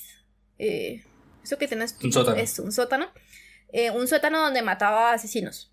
Entonces la cosa es, lo más interesante de estos dos personajes es que en, en sus dos narraciones, en sus dos historias, también intentan convencerte de que lo que están haciendo está bien, que la gente se lo merece. En el caso de Hannibal, Hannibal mata a la gente y se los come, a la gente que es grosera con él, que es ruda, que de cierta manera no merece vivir porque es grosera. Y pues yo no sé, a mí, a mí cuando yo leí los libros y, le, y vi la serie, la serie la recomiendo un montón, yo adoro la berraca serie, pues uno como que dice, Ay, pues sí que lo merecen. Y luego caes en cuenta y, ay no, este man es un loco, sádico, eh, con problemas. Pero, pero es muy interesante porque entonces la dinámica es bastante similar. Con Dexter también pasa eso. Se creen moralmente superiores a los asesinos a pesar de que están asesinando. Es como, ¿qué, ¿qué, está pasando aquí? No nos estamos contradiciendo. O sea, bajo ese conjunto de reglas, Light tendría que matarse a sí mismo. Y Dexter tendría que matarse a sí mismo. Y Hannibal tendría que comerse a sí mismo porque están cometiendo las mismas cosas que, que critican y que consideran negativas. Yo, yo no conozco esa como el Lecter de, de las novelas, sino el Lecter de las películas y no, no sé, como que no tiene mucho sentido no, no, no sé, eso que tú dijiste de que mataba a los que eran rudos con ellos, con él, perdón. ¿Eso, eso es así siempre? Porque recuerdo que Lecter mató a uno que, de una orquesta que desafinó, en Dragón Rojo. Ah, eso es una ofensa para su sentido artístico. ah, eh, sí, vale. no, en serio, o sea, literal, eso es como eh, el pensamiento que lleva en la obra, en tanto como Ah, que le estoy haciendo un favor a todo el conjunto Ajá. armónico, porque es que yo vengo acá cada domingo y me codeo con esta gente que es insufrible eh, y, y que los odio, pero yo vengo a disfrutar ese arte y este maldito me acaba de dañar el arte. Entonces, no Ah, merece nada más que la muerte. Ah, bueno, mira. Ex- explicado. A mí me encanta. Eh, Buscando sobre esto, extrañamente, siempre aparece un poco más sobre como que qué obra le estamos dejando al mundo. Es decir, critican mucho el pensamiento que hay detrás de Death Note. Como que es malo para nuestros jóvenes, ¿sí? No deberíamos dejar que ellos se acerquen a ello. Pero pues a partir de la misma conversación que hemos tenido muestran que antes nos hace reflexionar sobre ello. Claro, es problemático porque está hablando de asesinatos y está hablando de moralidad y está hablando de ese tipo de cosas y eso siempre va a ser problemático. Yo no considero que sea como una mala influencia. Yo considero pues que es útil. Y entonces encontré una tesis de licenciatura en lenguas modernas que analizaba eh, One Piece y Death Note. Ambos como eh, en su dimensión de la justicia. Entonces, a mí me pareció pues bien interesante que escogiera esos dos particularmente, ¿no?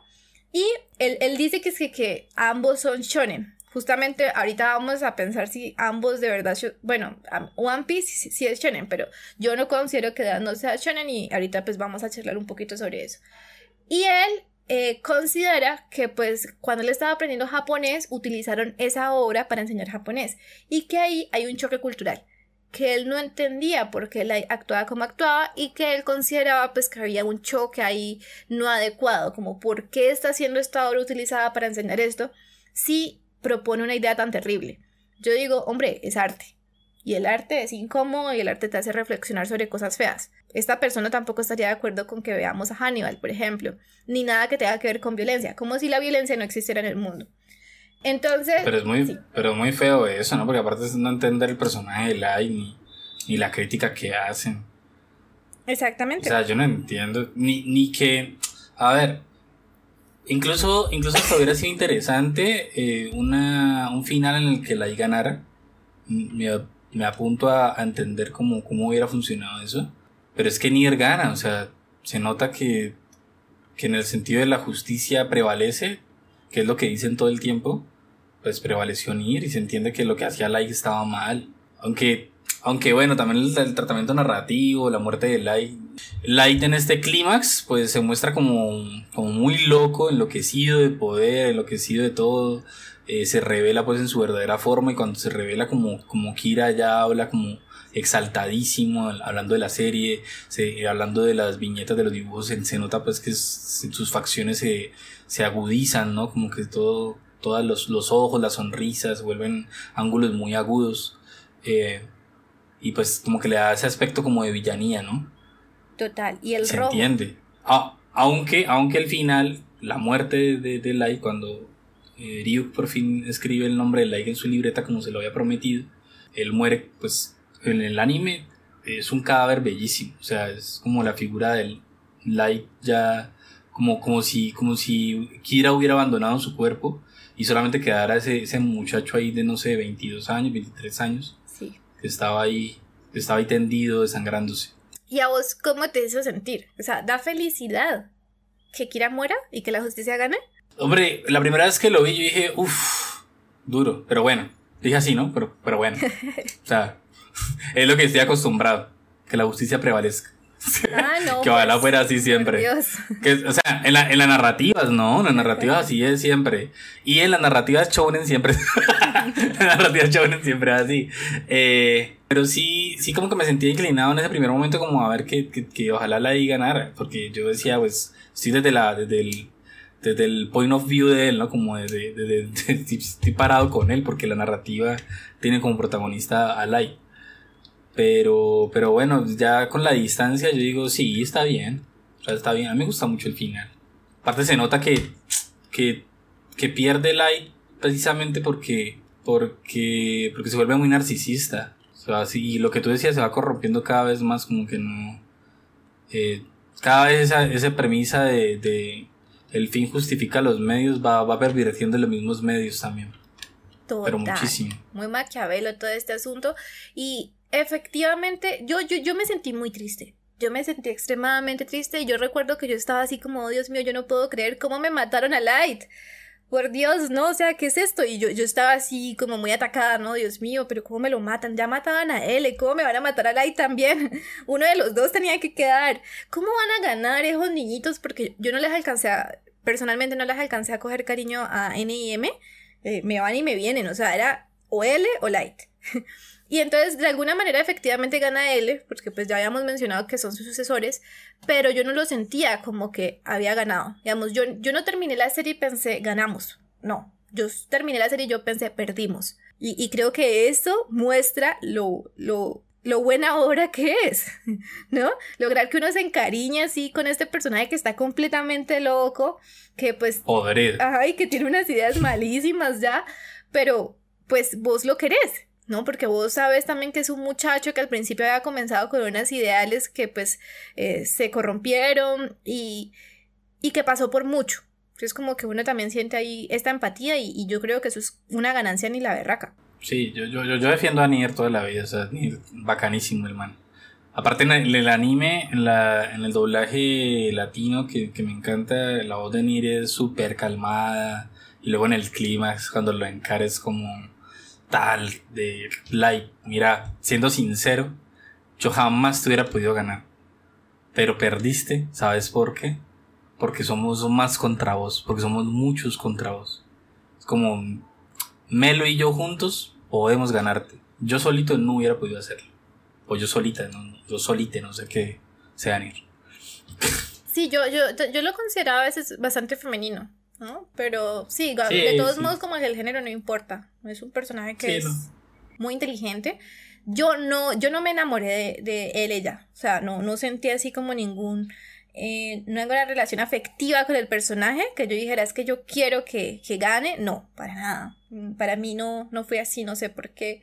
Me, me, me, estresaba mucho, porque era justamente como que fue, puchica, se está acercando mucho, lo va a agarrar y pues ya, ya les he hablado sobre pues eh, esta relación afectiva que, que, sí había desarrollado y que creo que, que, tengo con el personaje de Light, porque también lo tengo con el personaje, por ejemplo, de Hannibal Lecter.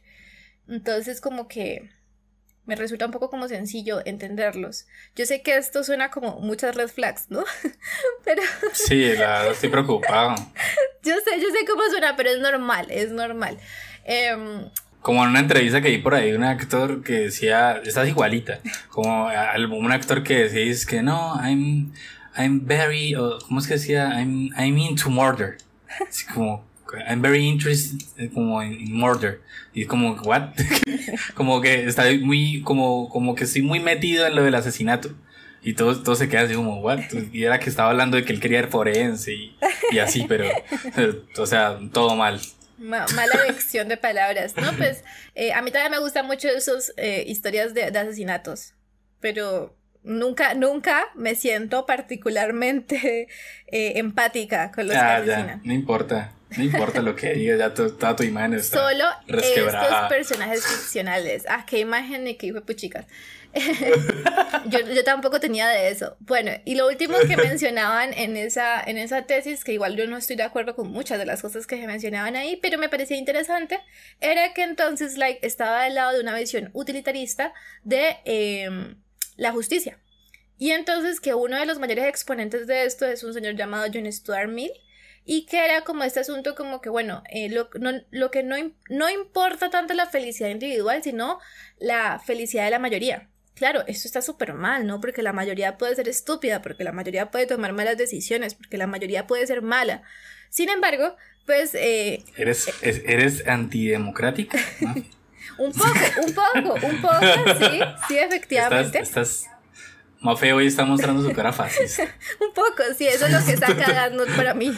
Pero no, no, no, ¿en qué sentido? que normalmente pues la democracia también hay que pensársela como, bueno, eh, listo, es la mayoría y esto es bello, no porque tampoco es que sea una minoría la que maneje todo, pero al mismo tiempo las minorías importan. Y eh, que seamos más no significa que sea la mejor elección. Y yo sí siento pues que eso tiene que quedar como súper claro. Entonces, eh, es un problema que a veces se tiene con la democracia, ¿no? Como que la mayoría tiene la razón, pero la cosa es que la mayoría también se puede equivocar. Y, y siento pues que no, ha pasado un montón en la historia. No, y, porque la mayoría esté bien no quiere decir que los, los, los que quedan entonces la tengan que pasar mal. Es un discurso muy de... O sea, es un discurso muy de ultraderecha, el de Stuart Mill. No lo conozco, menos mal ni lo conocía, menos mal nadie lo conoce tampoco, porque yo creo que es man desaparecísimo.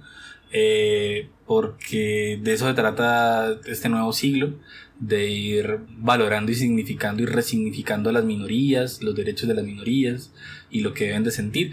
Y la verdad, así nos pese, pues una de las minorías más eh, alienadas, más desprotegidas, que más violaciones a sus derechos humanos tienen, pues son la población carcelaria, la población pues separada de la sociedad, que están en instituciones de este tipo, penitenciarias, eh, de privadas de su libertad. Es una población bastante, bastante violentada en todos los aspectos.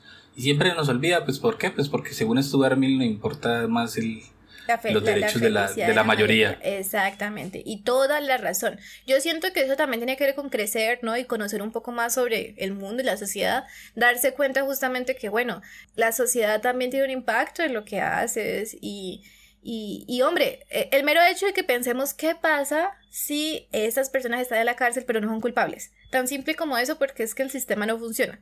Entonces, ahí comienza matando a personas que pudieron haber sido inocentes. Sí, que el sistema pudo eh, haberse equivocado.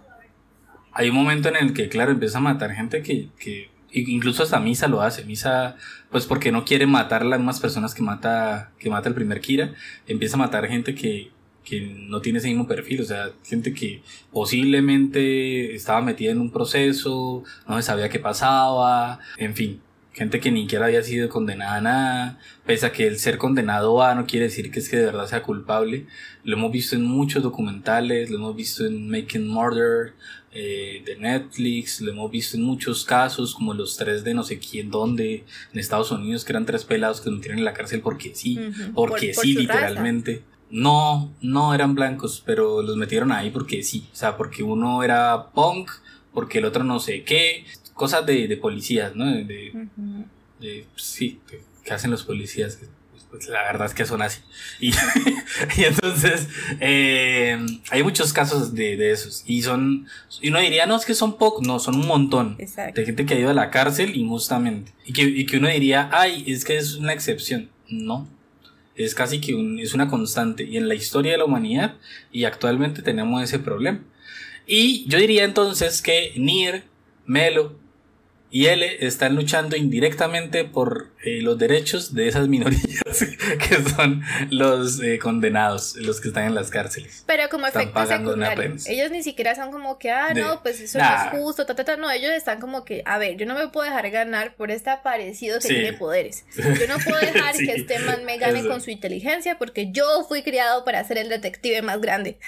Entonces, eso es una cosa de egos también. O sea, yo, también yo, yo considero totalmente que ninguno de estos personajes fue llevado totalmente por la moralidad, con que como que lo que se está haciendo aquí está mal, sino como que cómo lo hace y cómo lo puedo agarrar.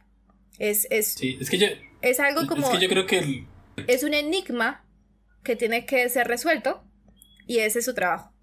Y muchas veces por ese tipo de, de actitudes infantiles que tienen eh, Melo, eh, Nier, L, Light, pues se rebaja esto como a un juego. Como si fuera pues como un juego ahí de, de Go, de, de, ajedrez. Entonces pasa, pasa eso.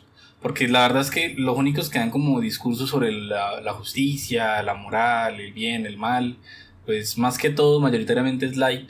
Y pues claro, da su, su discurso sobre lo que es la justicia toda corrompida y, y sin ninguna asidero en nada. eh, y un poquito él al principio, pero luego ya eso no, no viene a cuento. y Nir, Nir y Melo ni les importa. O sea, a Melo directamente, Melo se mete a la mafia, empieza a secuestrar gente, a matar gente. O sea, a este man ni le importa. Y a Nir, a Nir, la verdad, todo eso, la verdad, todo, eso le chupa un huevo, si lo tiene. Porque no, no, no, no, es, no es algo que él, eh, que él sienta que es como algo él lo único que quiere es vencer a Akira y ya, no más. Exacto. Porque le parece extraordinario que alguien haya eh, vencido a L. Y entonces, pues él se quiere enfrentar a esa persona que venció a L. Eso es todo. O sea, realmente ahí no hay, no hay más. Pero eso también es súper interesante. Ahora, ahora bien, es justamente esto, estas reflexiones a las que llega la obra. Eh, poder decir como que uno puede decir, bueno, entiendo por qué lo hacen, porque es que, o sea, yo también, yo puedo pensar, bueno, porque la gente toma la justicia en mano propia, ¿no? Ah, no, porque están cansados, porque el sistema no funciona, bueno, una y mil razones, pero ¿a dónde nos lleva siempre? Eh, nuestro sistema tampoco va a ser justo, y el sistema de Light no es justo. Y es justamente ahí cuando uno dice, oye, pues si tú estás diciendo que sos la justicia y sos el nuevo Dios, pues Mm, tus ideales no están correctos, no van con lo que estás predicando.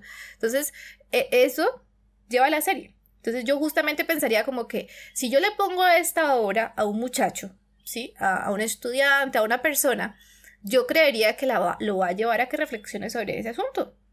No, no que se vuelva fascista, ni que se vuelva eh, antidemocrático o cualquier otro puesto, sino a que piense sobre eso, a que pueda haber... Sí, pues Sí, no, pensar críticamente sobre la obra, que, es lo que cualquiera, cualquier obra pues invita, cualquier obra pues, compleja, sí. Exacto, una obra. Que, que, es lo que tenemos aquí.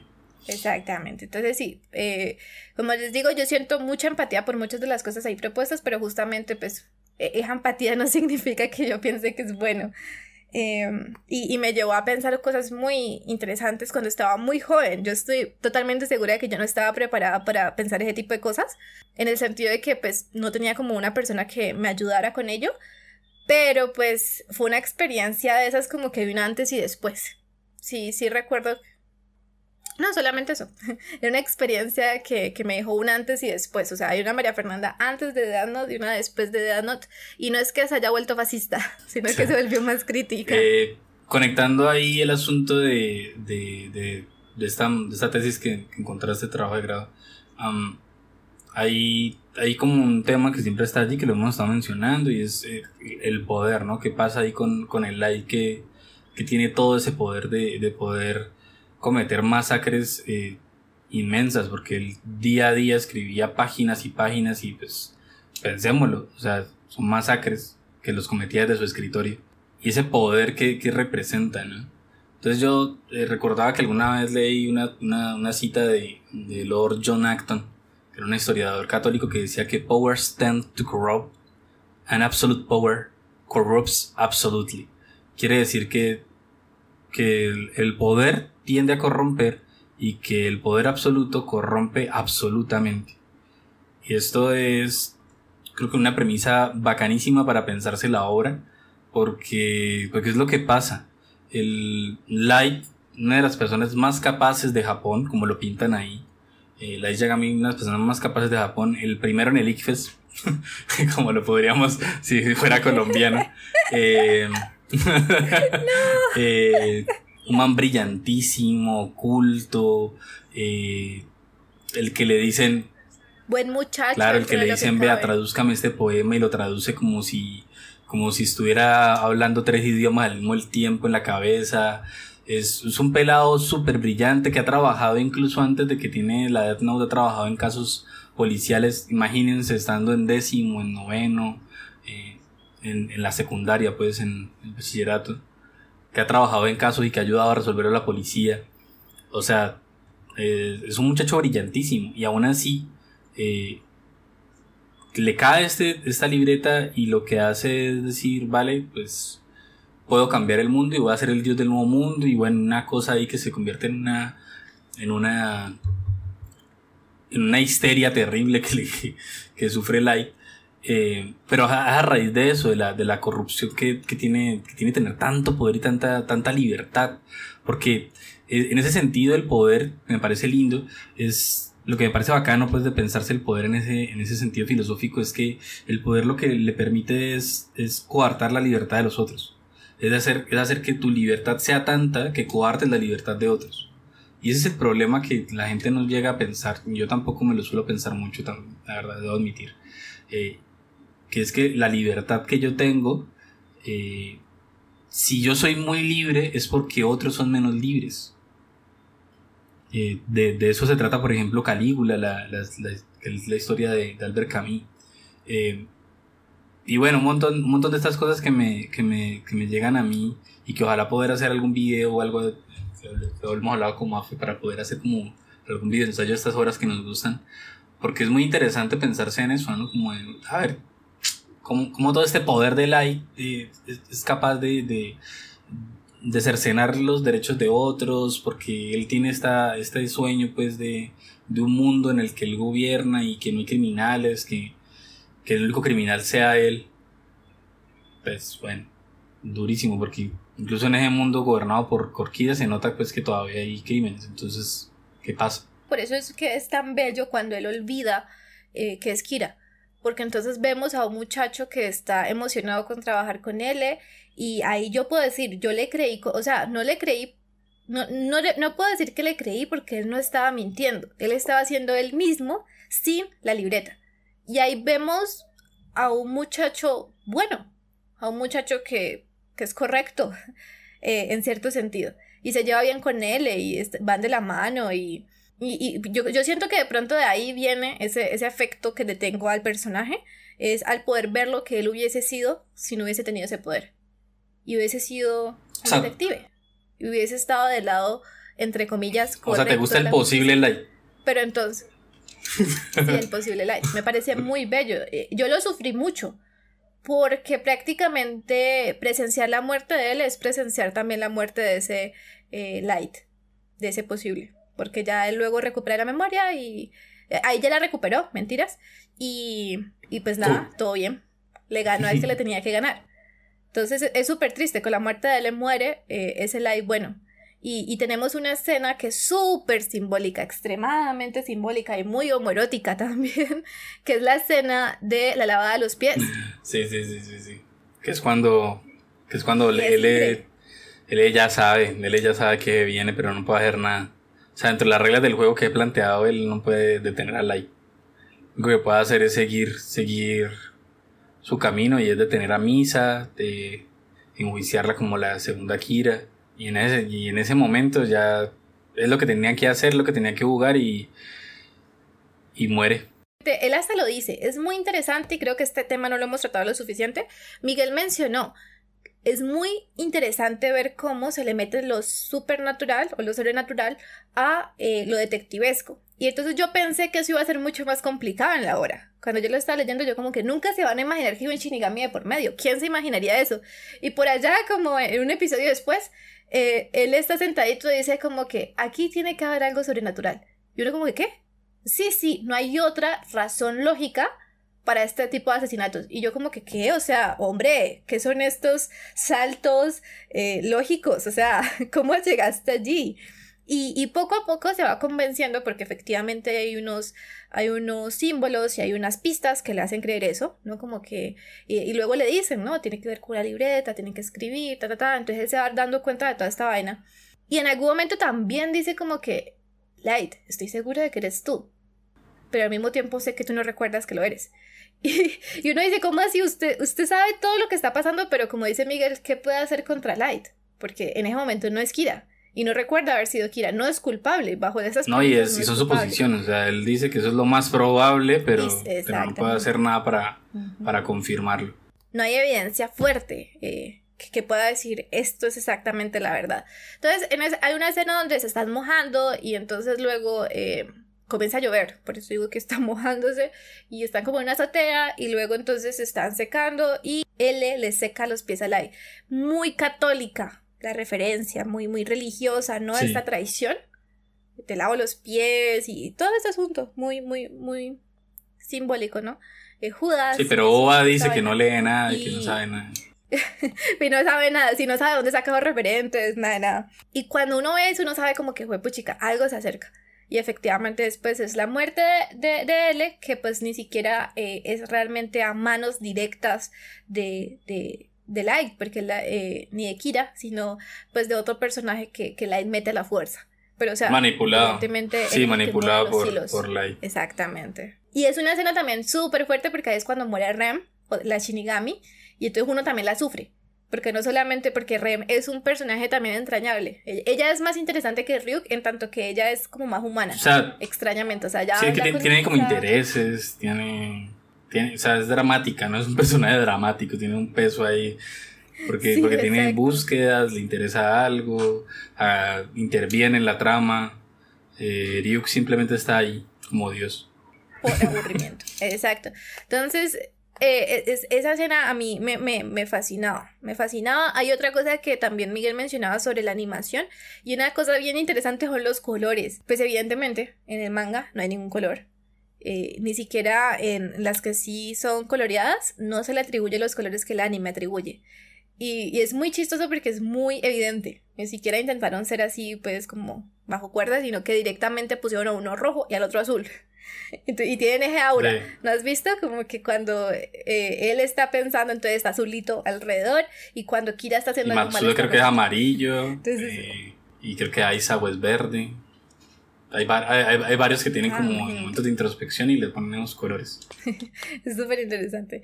Eh, hay otros fragmentos que son extraños. O sea, esta es una obra muy grande, muy valiosa. Ya le hemos echado muchas flores, pero por ejemplo, en, un momento de la hora, por X o Y razón, hay un partido de ah, Ahí en la, hora, normal, ¿no? Un partido de tenis que en realidad significa la pelea o simboliza la pelea entre Like y Kira. Eh, eh, L y Kira. Y entonces ahí ambos se reconocen al uno al otro y qué mejor que jugar una, eh, jugar una partida, ¿por qué no? ¿No? A mí esa escena me parece muy rara muy rara, siento que pues es como disonante frente al tono que se maneja en toda la obra, ¿no? Mucha muerte, asesinatos, eh, suicidios, justicia, dioses, shinigamis, tan. Una partida. Pero me queda partida de tenis, me acuerdo que ellos están pensando sobre cómo. Light está pensando sobre qué gestos de los que él haga podrían confirmar o no que él tiene el perfil de ser Kira. Porque está pensando, a ver, si me dejo ganar, entonces pensará que lo dejé ganar.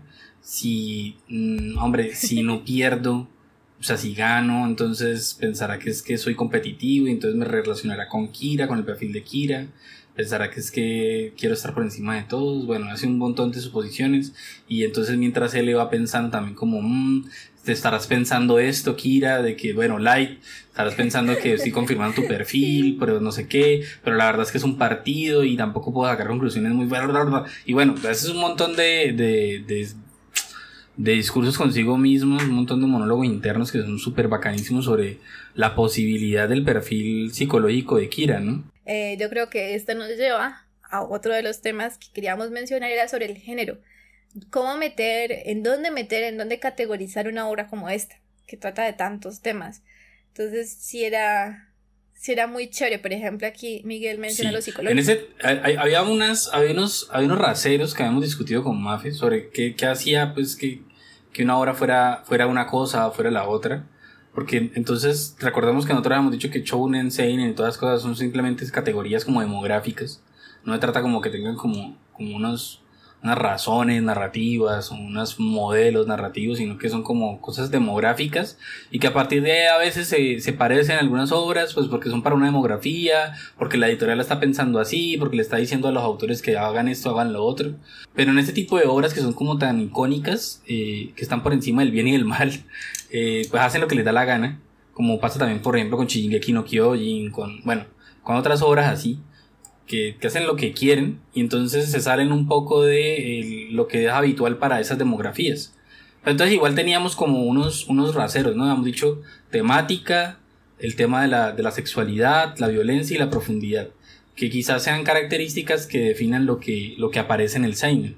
Sí, yo por ejemplo, y Miguel me hizo una pregunta que, que, que me hizo parar un momentico. Yo dije como que, bueno, esta obra es demasiado buena, demasiado profunda para ser shonen. Entonces me dijo, uy, ¿esto qué significa? ¿Significa que el shonen no es bueno? ¿O que de pronto, sí, como que no, no tiene suficiente valor estético y filosófico?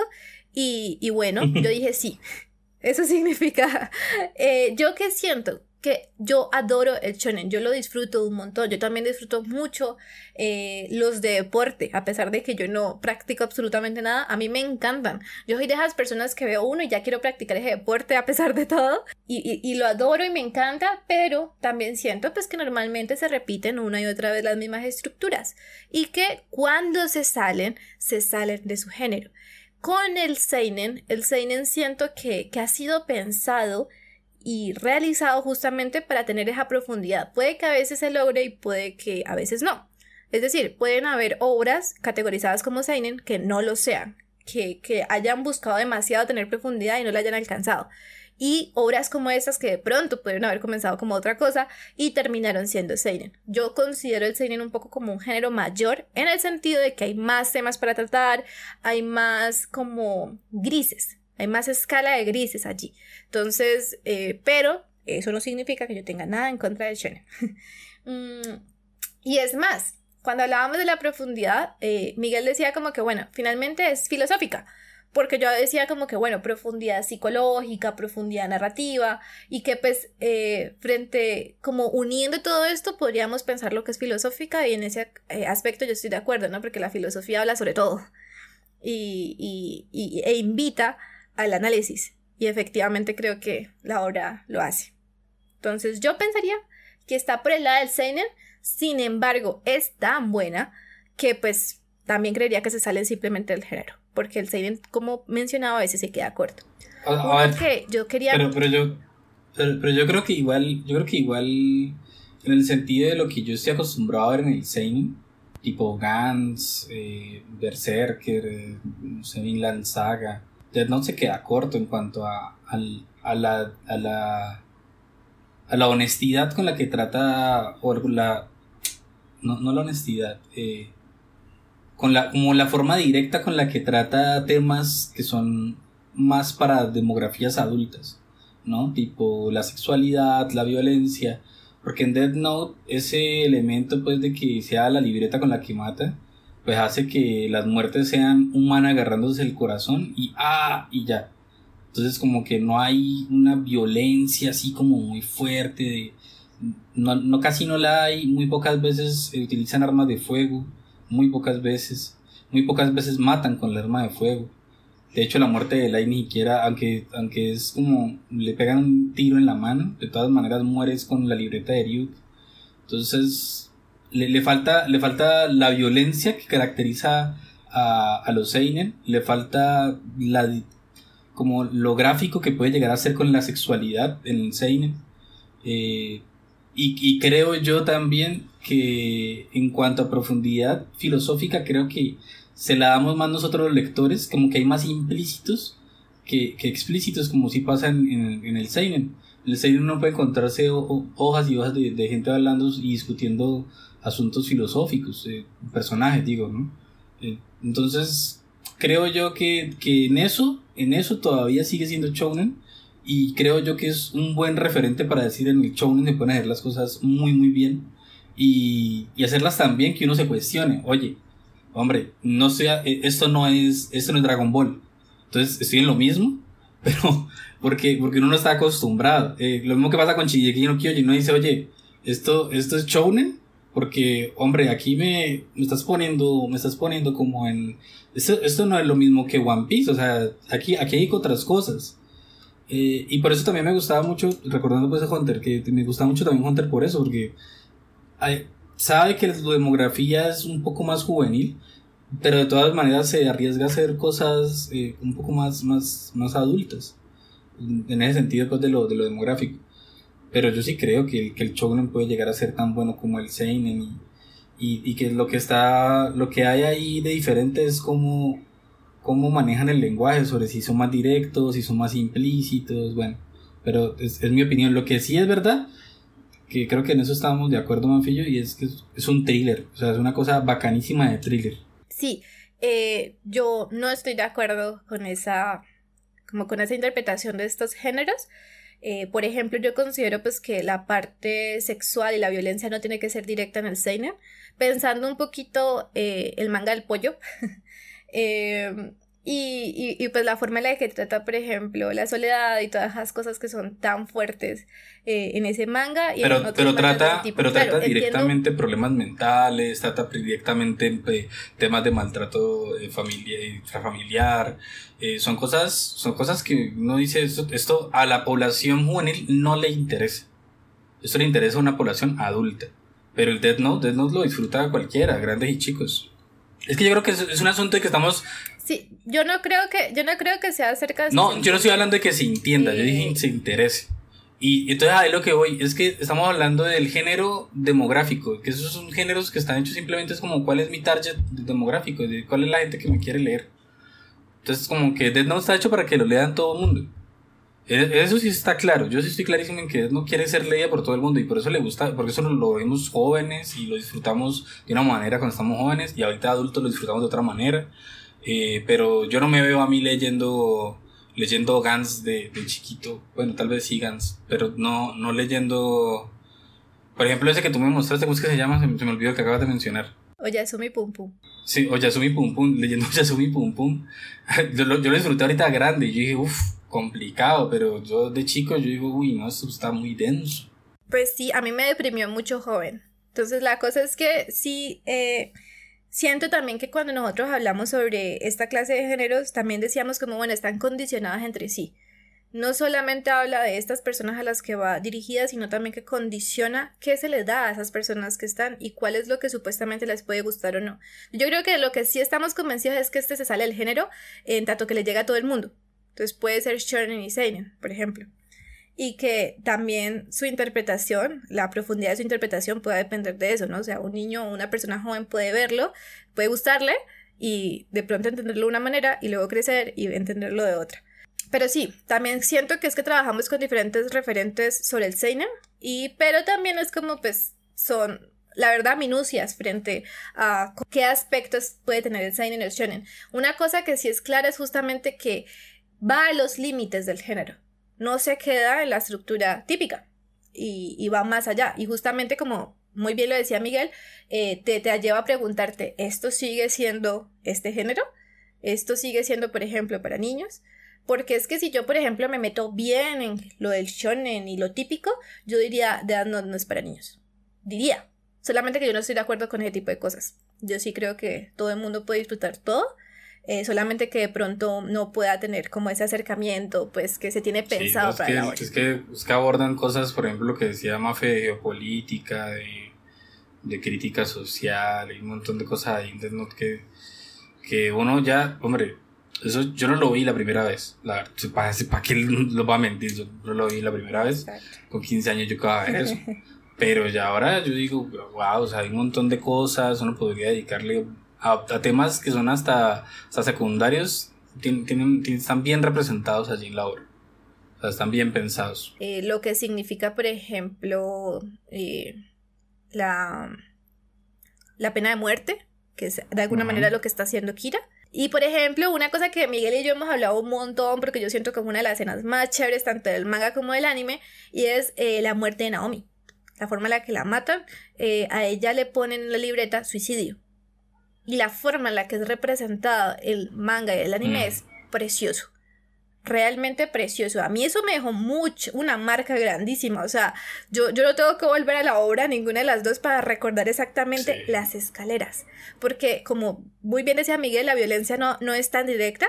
Pero entonces, ¿qué nos muestran? Miguel, ¿cómo, cómo No, pues es Naomi caminando hacia, hacia una soga, tendida así en un... ¿Cómo es que se le llama eso? Esos, esos atriles que utilizan en las ejecuciones. Les ya, tiene un nombre particular, ahorita me olvida. Exacto, y ella va subiendo hacia su muerte. Entonces sabemos que ella va a llegar a y luego y luego y luego nos lo, lo hace saber él, ¿no? O sea, luego nos dicen, ah, murió Naomi Misora. O, ¿cómo así que murió Naomi Misora? Sí. Y la esposa de Rey Pember, ¿cómo así? Y Naomi Misora trabajó contigo, él. Y él, ¿qué? ¿Cómo así? Entonces empieza como a sospechar de, de la muerte también de Naomi. Y bueno, un montón de estas cosas. Eh, pero sí, ahí es, una metáfora súper, bueno, metáfora, ¿no? Es una representación simbólica y muy, muy linda de, de, cómo, de cómo, y, y es una elipsis, o sea, uno, como lector uno ya sabe que ya está muertísima desde que Lai escribe su verdadero nombre en la libreta y, no hace falta, no hace falta, no hace falta más, o sea, no hace falta verla ahí ahorcarse y, y verla como agoniza, eso no es necesario. Ya no es necesario, exacto. Solamente tienen que mostrarte las escaleras y la soga y que ella va subiendo. Y es una imagen tan fuerte. Yo, a mí me parece que esa vez yo como que me quedé ahí, miré la siguiente página y cuando vi que no continuaba, como que me devolví a mirar la página entera. ¿No? Como, a ver, ¿qué me están dando? ¿Qué información me está diciendo? No, ella no se va a morir. No, ella no se va a suicidar. Y luego otra gente dice, sí pasó. Y uno como que, uy, uy, Dios mío. Y, pensando un poco en eso, eh, por ejemplo, hay una diferencia entre el final en el manga del anime. En el anime, como Miguel había mencionado, le disparan, le alcanzan a disparar a Akira y Light. Pero en el manga no pasa. Bajo la idea, eh, e, es un poco más terrible, un, poquito, pero en el matiz. Sí, no es tampoco así como el gran cambio. Pero en el matiz, eh, Ryuk se da cuenta de que Kira Light va a estar en la cárcel mucho tiempo y no está dispuesto a esperar ese poco de tiempo a estar encadenado con Light. Entonces dice, no, vení, yo mejor te mato y aquí acaba la historia. Entonces lo escribe. Y, y, él le dice así, no estoy dispuesto a esperar todo el tiempo que vas a estar en la cárcel. Y, y eso hace a ver a Ryuk un poco más como malvado, ¿no, te parece? Como más no, inescrupuloso. O sea, toda la vida fue así, como que lo que le, lo que le generaba trama, lo que le generaba intriga, está bien. Lo que no, no le importaba. Muchas veces eh, decidía estar con una persona o con otra porque había más, había como una trama más interesante ahí. Por ejemplo, él estaba, en un momento dado, él estaba atado a Misa, pero pues Misa no estaba haciendo nada interesante, no, no, no estaba haciendo trabajo como, como Kira. Y entonces ve que, que Light sí está trabajando con algo relacionado con Kira y que lo están, que, y que lo han contactado el equipo de Nier y entonces él dice, uy, pues me quedo mejor aquí. Está más interesante esto que está pasando acá. O sea, él toda la vida eligió eso. Está bien, me pare, me pare coherente.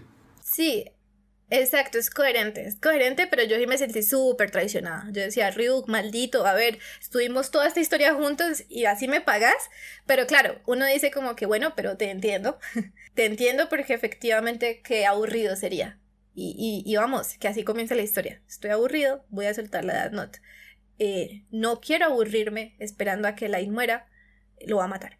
Esperemos, acabamos aquí la historia y eh, la imagen final, sí, pues así como de, de, esto importante, si es esta imagen de Ryuk ahí encima de ese poste, totalmente solo.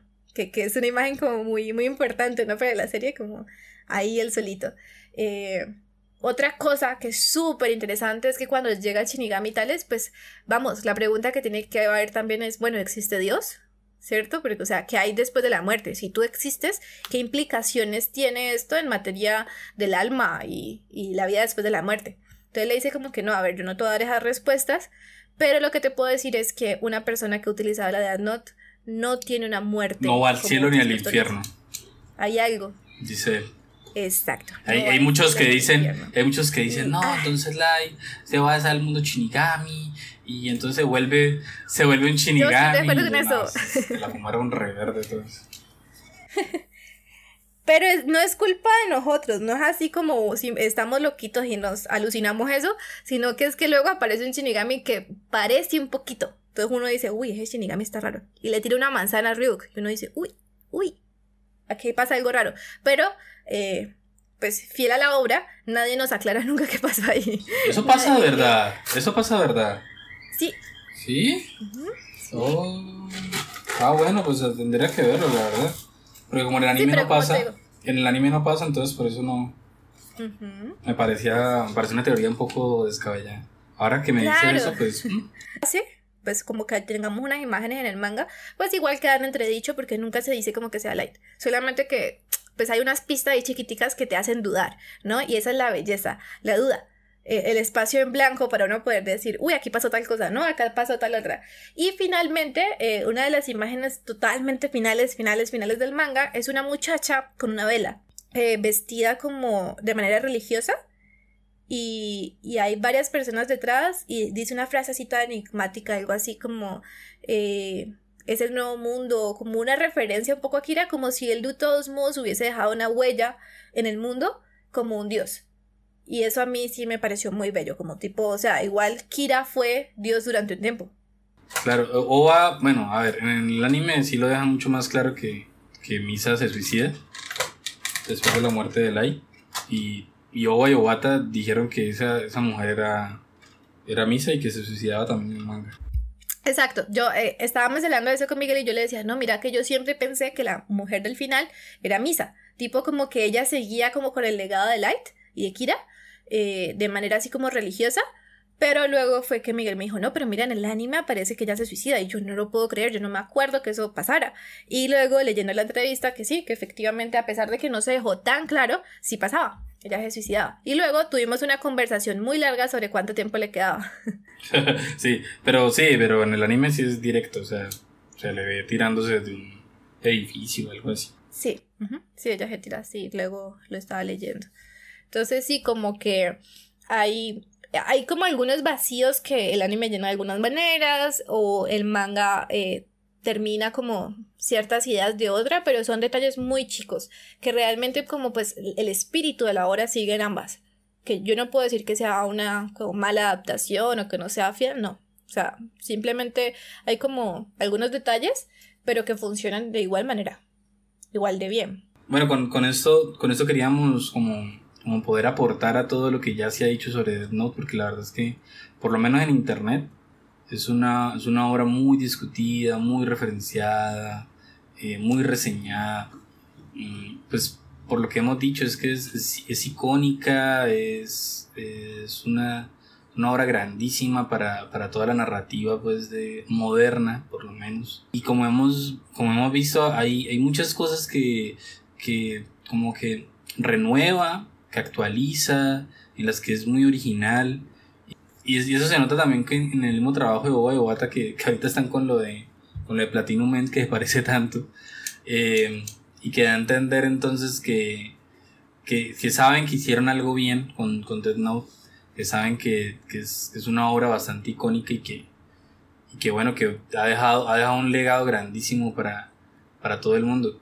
Yo ya, yo ya no, no sé quién quiera aventurarse a hacer algo de detectives ya después de Note, es que es, sería, sería muy interesante ver qué, qué podría haber después de esto, ¿no? Totalmente.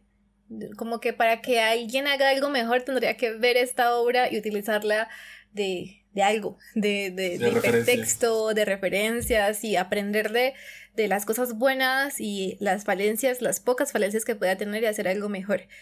Pero entonces definitivamente, pues como ya hemos mencionado, hay un antes y después de Death Note también en la cultura y pues es una obra que, que uno no puede perderse. Que es que si no la han visto, o sea, están perdiendo una obra maestra. A los que no les gusta el anime ven esto y les encanta. O sea, eso es los convierte al lado oscuro. Sí, bueno, no sé si se siguen por ese camino, porque claro, los que les gusta Note van a decir, uy, hay más cosas de estas en, en el mundo del anime. No. pero, pero entonces hay quienes siguen por ahí y descubren pues las maravillas que hay aquí en estas narrativas, pero ahora hay otros que que simplemente de lo que conocen de animes es... Y ya con esto la verdad es que van bien. si solamente conocen de anime esto, ya van bien, la verdad. Van bien, si tienen un buen referente, o sea, se puede disfrutar totalmente eh, cada una, o sea, el anime o el manga, cualquiera de las dos cosas. Eh, las dos se disfruta un montón. Y sí, o sea, hay obras que, que llevaron a esta obra, por ejemplo, Monster, que también es una obra bellísima, pero que de todos modos no se acerca al impacto que tuvo de Note y la forma de la narrativa. Eh, en algún momento le preguntaban, bueno, ¿cómo hiciste también para que esto fuera interesante? Porque claro, como decía Miguel, esto podría haber sido monólogos, estos podrían haber sido letras y letras en páginas y volverse una novela ligera, prácticamente como, como otros autores. Pero... A, respétenme a, Hunter Hunter que... Pero no lo hicieron, porque no, no tuvieron que recurrir a eso.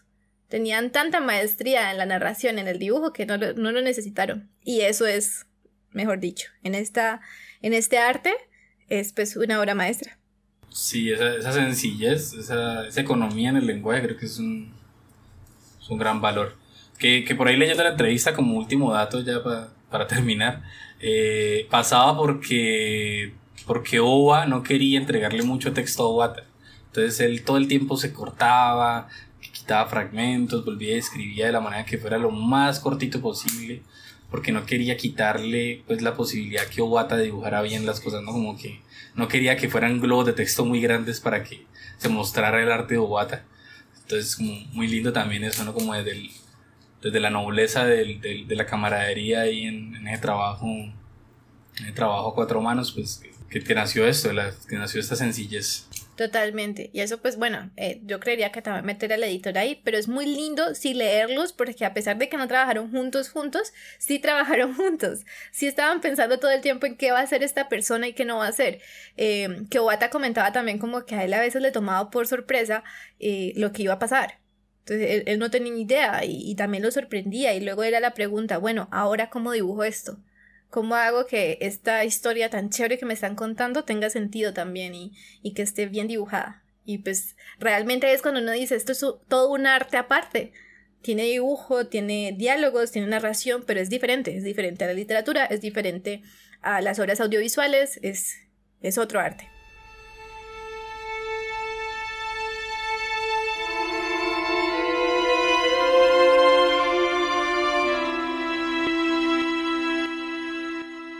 Bueno, con esto por fin terminamos esta temporada eterna de anime y manga en el que hemos abordado cosas que pues la verdad van dentro de nosotros, siempre están presentes, eh, son obras que son súper importantes, aparte que es un mundo que a nosotros nos interesa mucho y, creo que cerramos eso para nosotros mismos también, un poco era una temporada en la que quisimos hacerlo a nuestro tiempo, a nuestro ritmo, pues porque tenemos un montón de cosas que hacer también aparte de...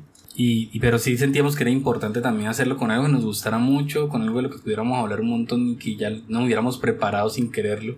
Y pues era esto, la verdad. Entonces, ahora queremos hacer otra temporada totalmente renovada, cambiar de todo, entonces pues queremos fortalecer mucho este proyecto y, también queremos agradecer a quienes nos, han estado escuchando durante este tiempo. Que, que, yo lo digo en plural, pero quizás sea una sola persona. y, eh, nosotros mismos mientras editamos esto. Sí, eh, pero, pero sí queremos fortalecer mucho el proyecto, entonces eh, vamos a darle un giro, intentar intentar ser más mesurados. Por ejemplo, estos episodios de dos horas queremos que no vuelvan a pasar en la medida de lo que, de lo que es necesario. y, bueno, habrá muchos cambios en el formato, que todo esto ha nacido también muy lindo, también de, de un proceso de un proceso académico que hizo, que hizo Mafe y que, y que es súper bacano porque lo trabaja acá el proyecto y, que, y me emociona mucho cuando, cuando Mafe habla sobre eso, sobre los cambios que vienen y, y, y bueno, ojalá que podamos convertir eso en, una realidad y que pues a mostrar una, una unas temporadas diferentes, una nueva cara pues de, de diatriba y, de los proyectos que queremos hacer en, en cuanto a estas cuanto a estos, estos asuntos de, de estos, no sé cómo le llamamos, como estas pláticas y estos, estos ensayos, un montón de cosas que se vienen, que ojalá, que ojalá podamos, que podamos materializar. Sí, estas extrañas conversaciones de pronto cambiaron un poco los tonos, los formatos, como decía Miguel. Eh, damos entonces de cierta manera la despedida a una temporada que de igual manera fue, fue muy chistosa, eh, fue muy interesante de hacer. Chistosa me refiero a que fue eh, divertido para nosotros, como burlarnos de nosotros mismos al hacer episodios tan largos, de pronto tan fastidiosos, pero que al mismo tiempo disfrutábamos tanto. Entonces era como que los escuchábamos y decíamos, está interesante, pero hay que cortarle, hay que cortarle porque, eh, pues no sé, hay que ser justos si hay una persona que quiera escuchar esto. Entonces... Ustedes pueden creer que en el episodio de Hunter x Hunter corté 40 minutos de cosas que... Pero Mafe no las cortó, Mafe con respeto dijo, no, yo no los corto. Y yo dije, no, ala, quitemos esto. Como media hora nosotros hablando de cosas que yo digo, ay, no. O sea... Total. Entonces, este episodio es de todos modos, eh, siento que que es un poco nuestra carta de amor hacia este anime y, y, hacia en general. Toda la temporada fue como esta carta de amor hacia esas cosas tan fantásticas como el anime del manga, cosas que como decía Miguel nos gusta y hace parte como de nuestro repertorio cultural para hablar de literatura y para hablar de eh, narraciones, ¿no? Que viene a ser como narraciones y lenguaje, que viene a ser como el tema macro de nosotros. Pues fue muy interesante, pero finalmente llegamos, y esto ya sería como la lejía, llegamos al final, estamos matando esta temporada. Hasta aquí acaba, aquí termina el formato largo, aquí terminan los episodios especiales sobre una hora durante dos horas, tres horas, cuatro horas, que terminaron siendo de pronto una hora y media, dos horas en los episodios que ustedes escucharon, pero que pues nosotros seguíamos y seguíamos. Y luego seguíamos charlando por WhatsApp y luego pues más conversaciones al respecto. Entonces, yo creo que con este último episodio ya matamos la temporada y matamos el formato. Y las malas mañas. de pronto, tal vez. Y entonces, ¿qué significa eso? Eh, hay que crear o revivir algo nuevo. Y eso es lo que esperamos hacer en la próxima temporada, no solamente en formato, en temas, en estructuras, en ideas, sino también hasta en plataformas. Y pues esperamos que si hay alguien por allí que nos escuche, pues que nos acompañe en este proceso. Vamos, vamos a deconstruirnos. En ese sentido, Mafe va a dejar de ser fascista para las próximas temporadas. Yo no prometo nada. Yo no prometo qué. Creo que con este, este, este es nuestro adiós. No sabemos cuándo vamos a volver. pues yo al ritmo que voy de mi salud, tal vez no, no vuelvamos. Mentira, esperamos que todos estén muy bien de salud si escuchan esto y vacúnense y cuídense mucho.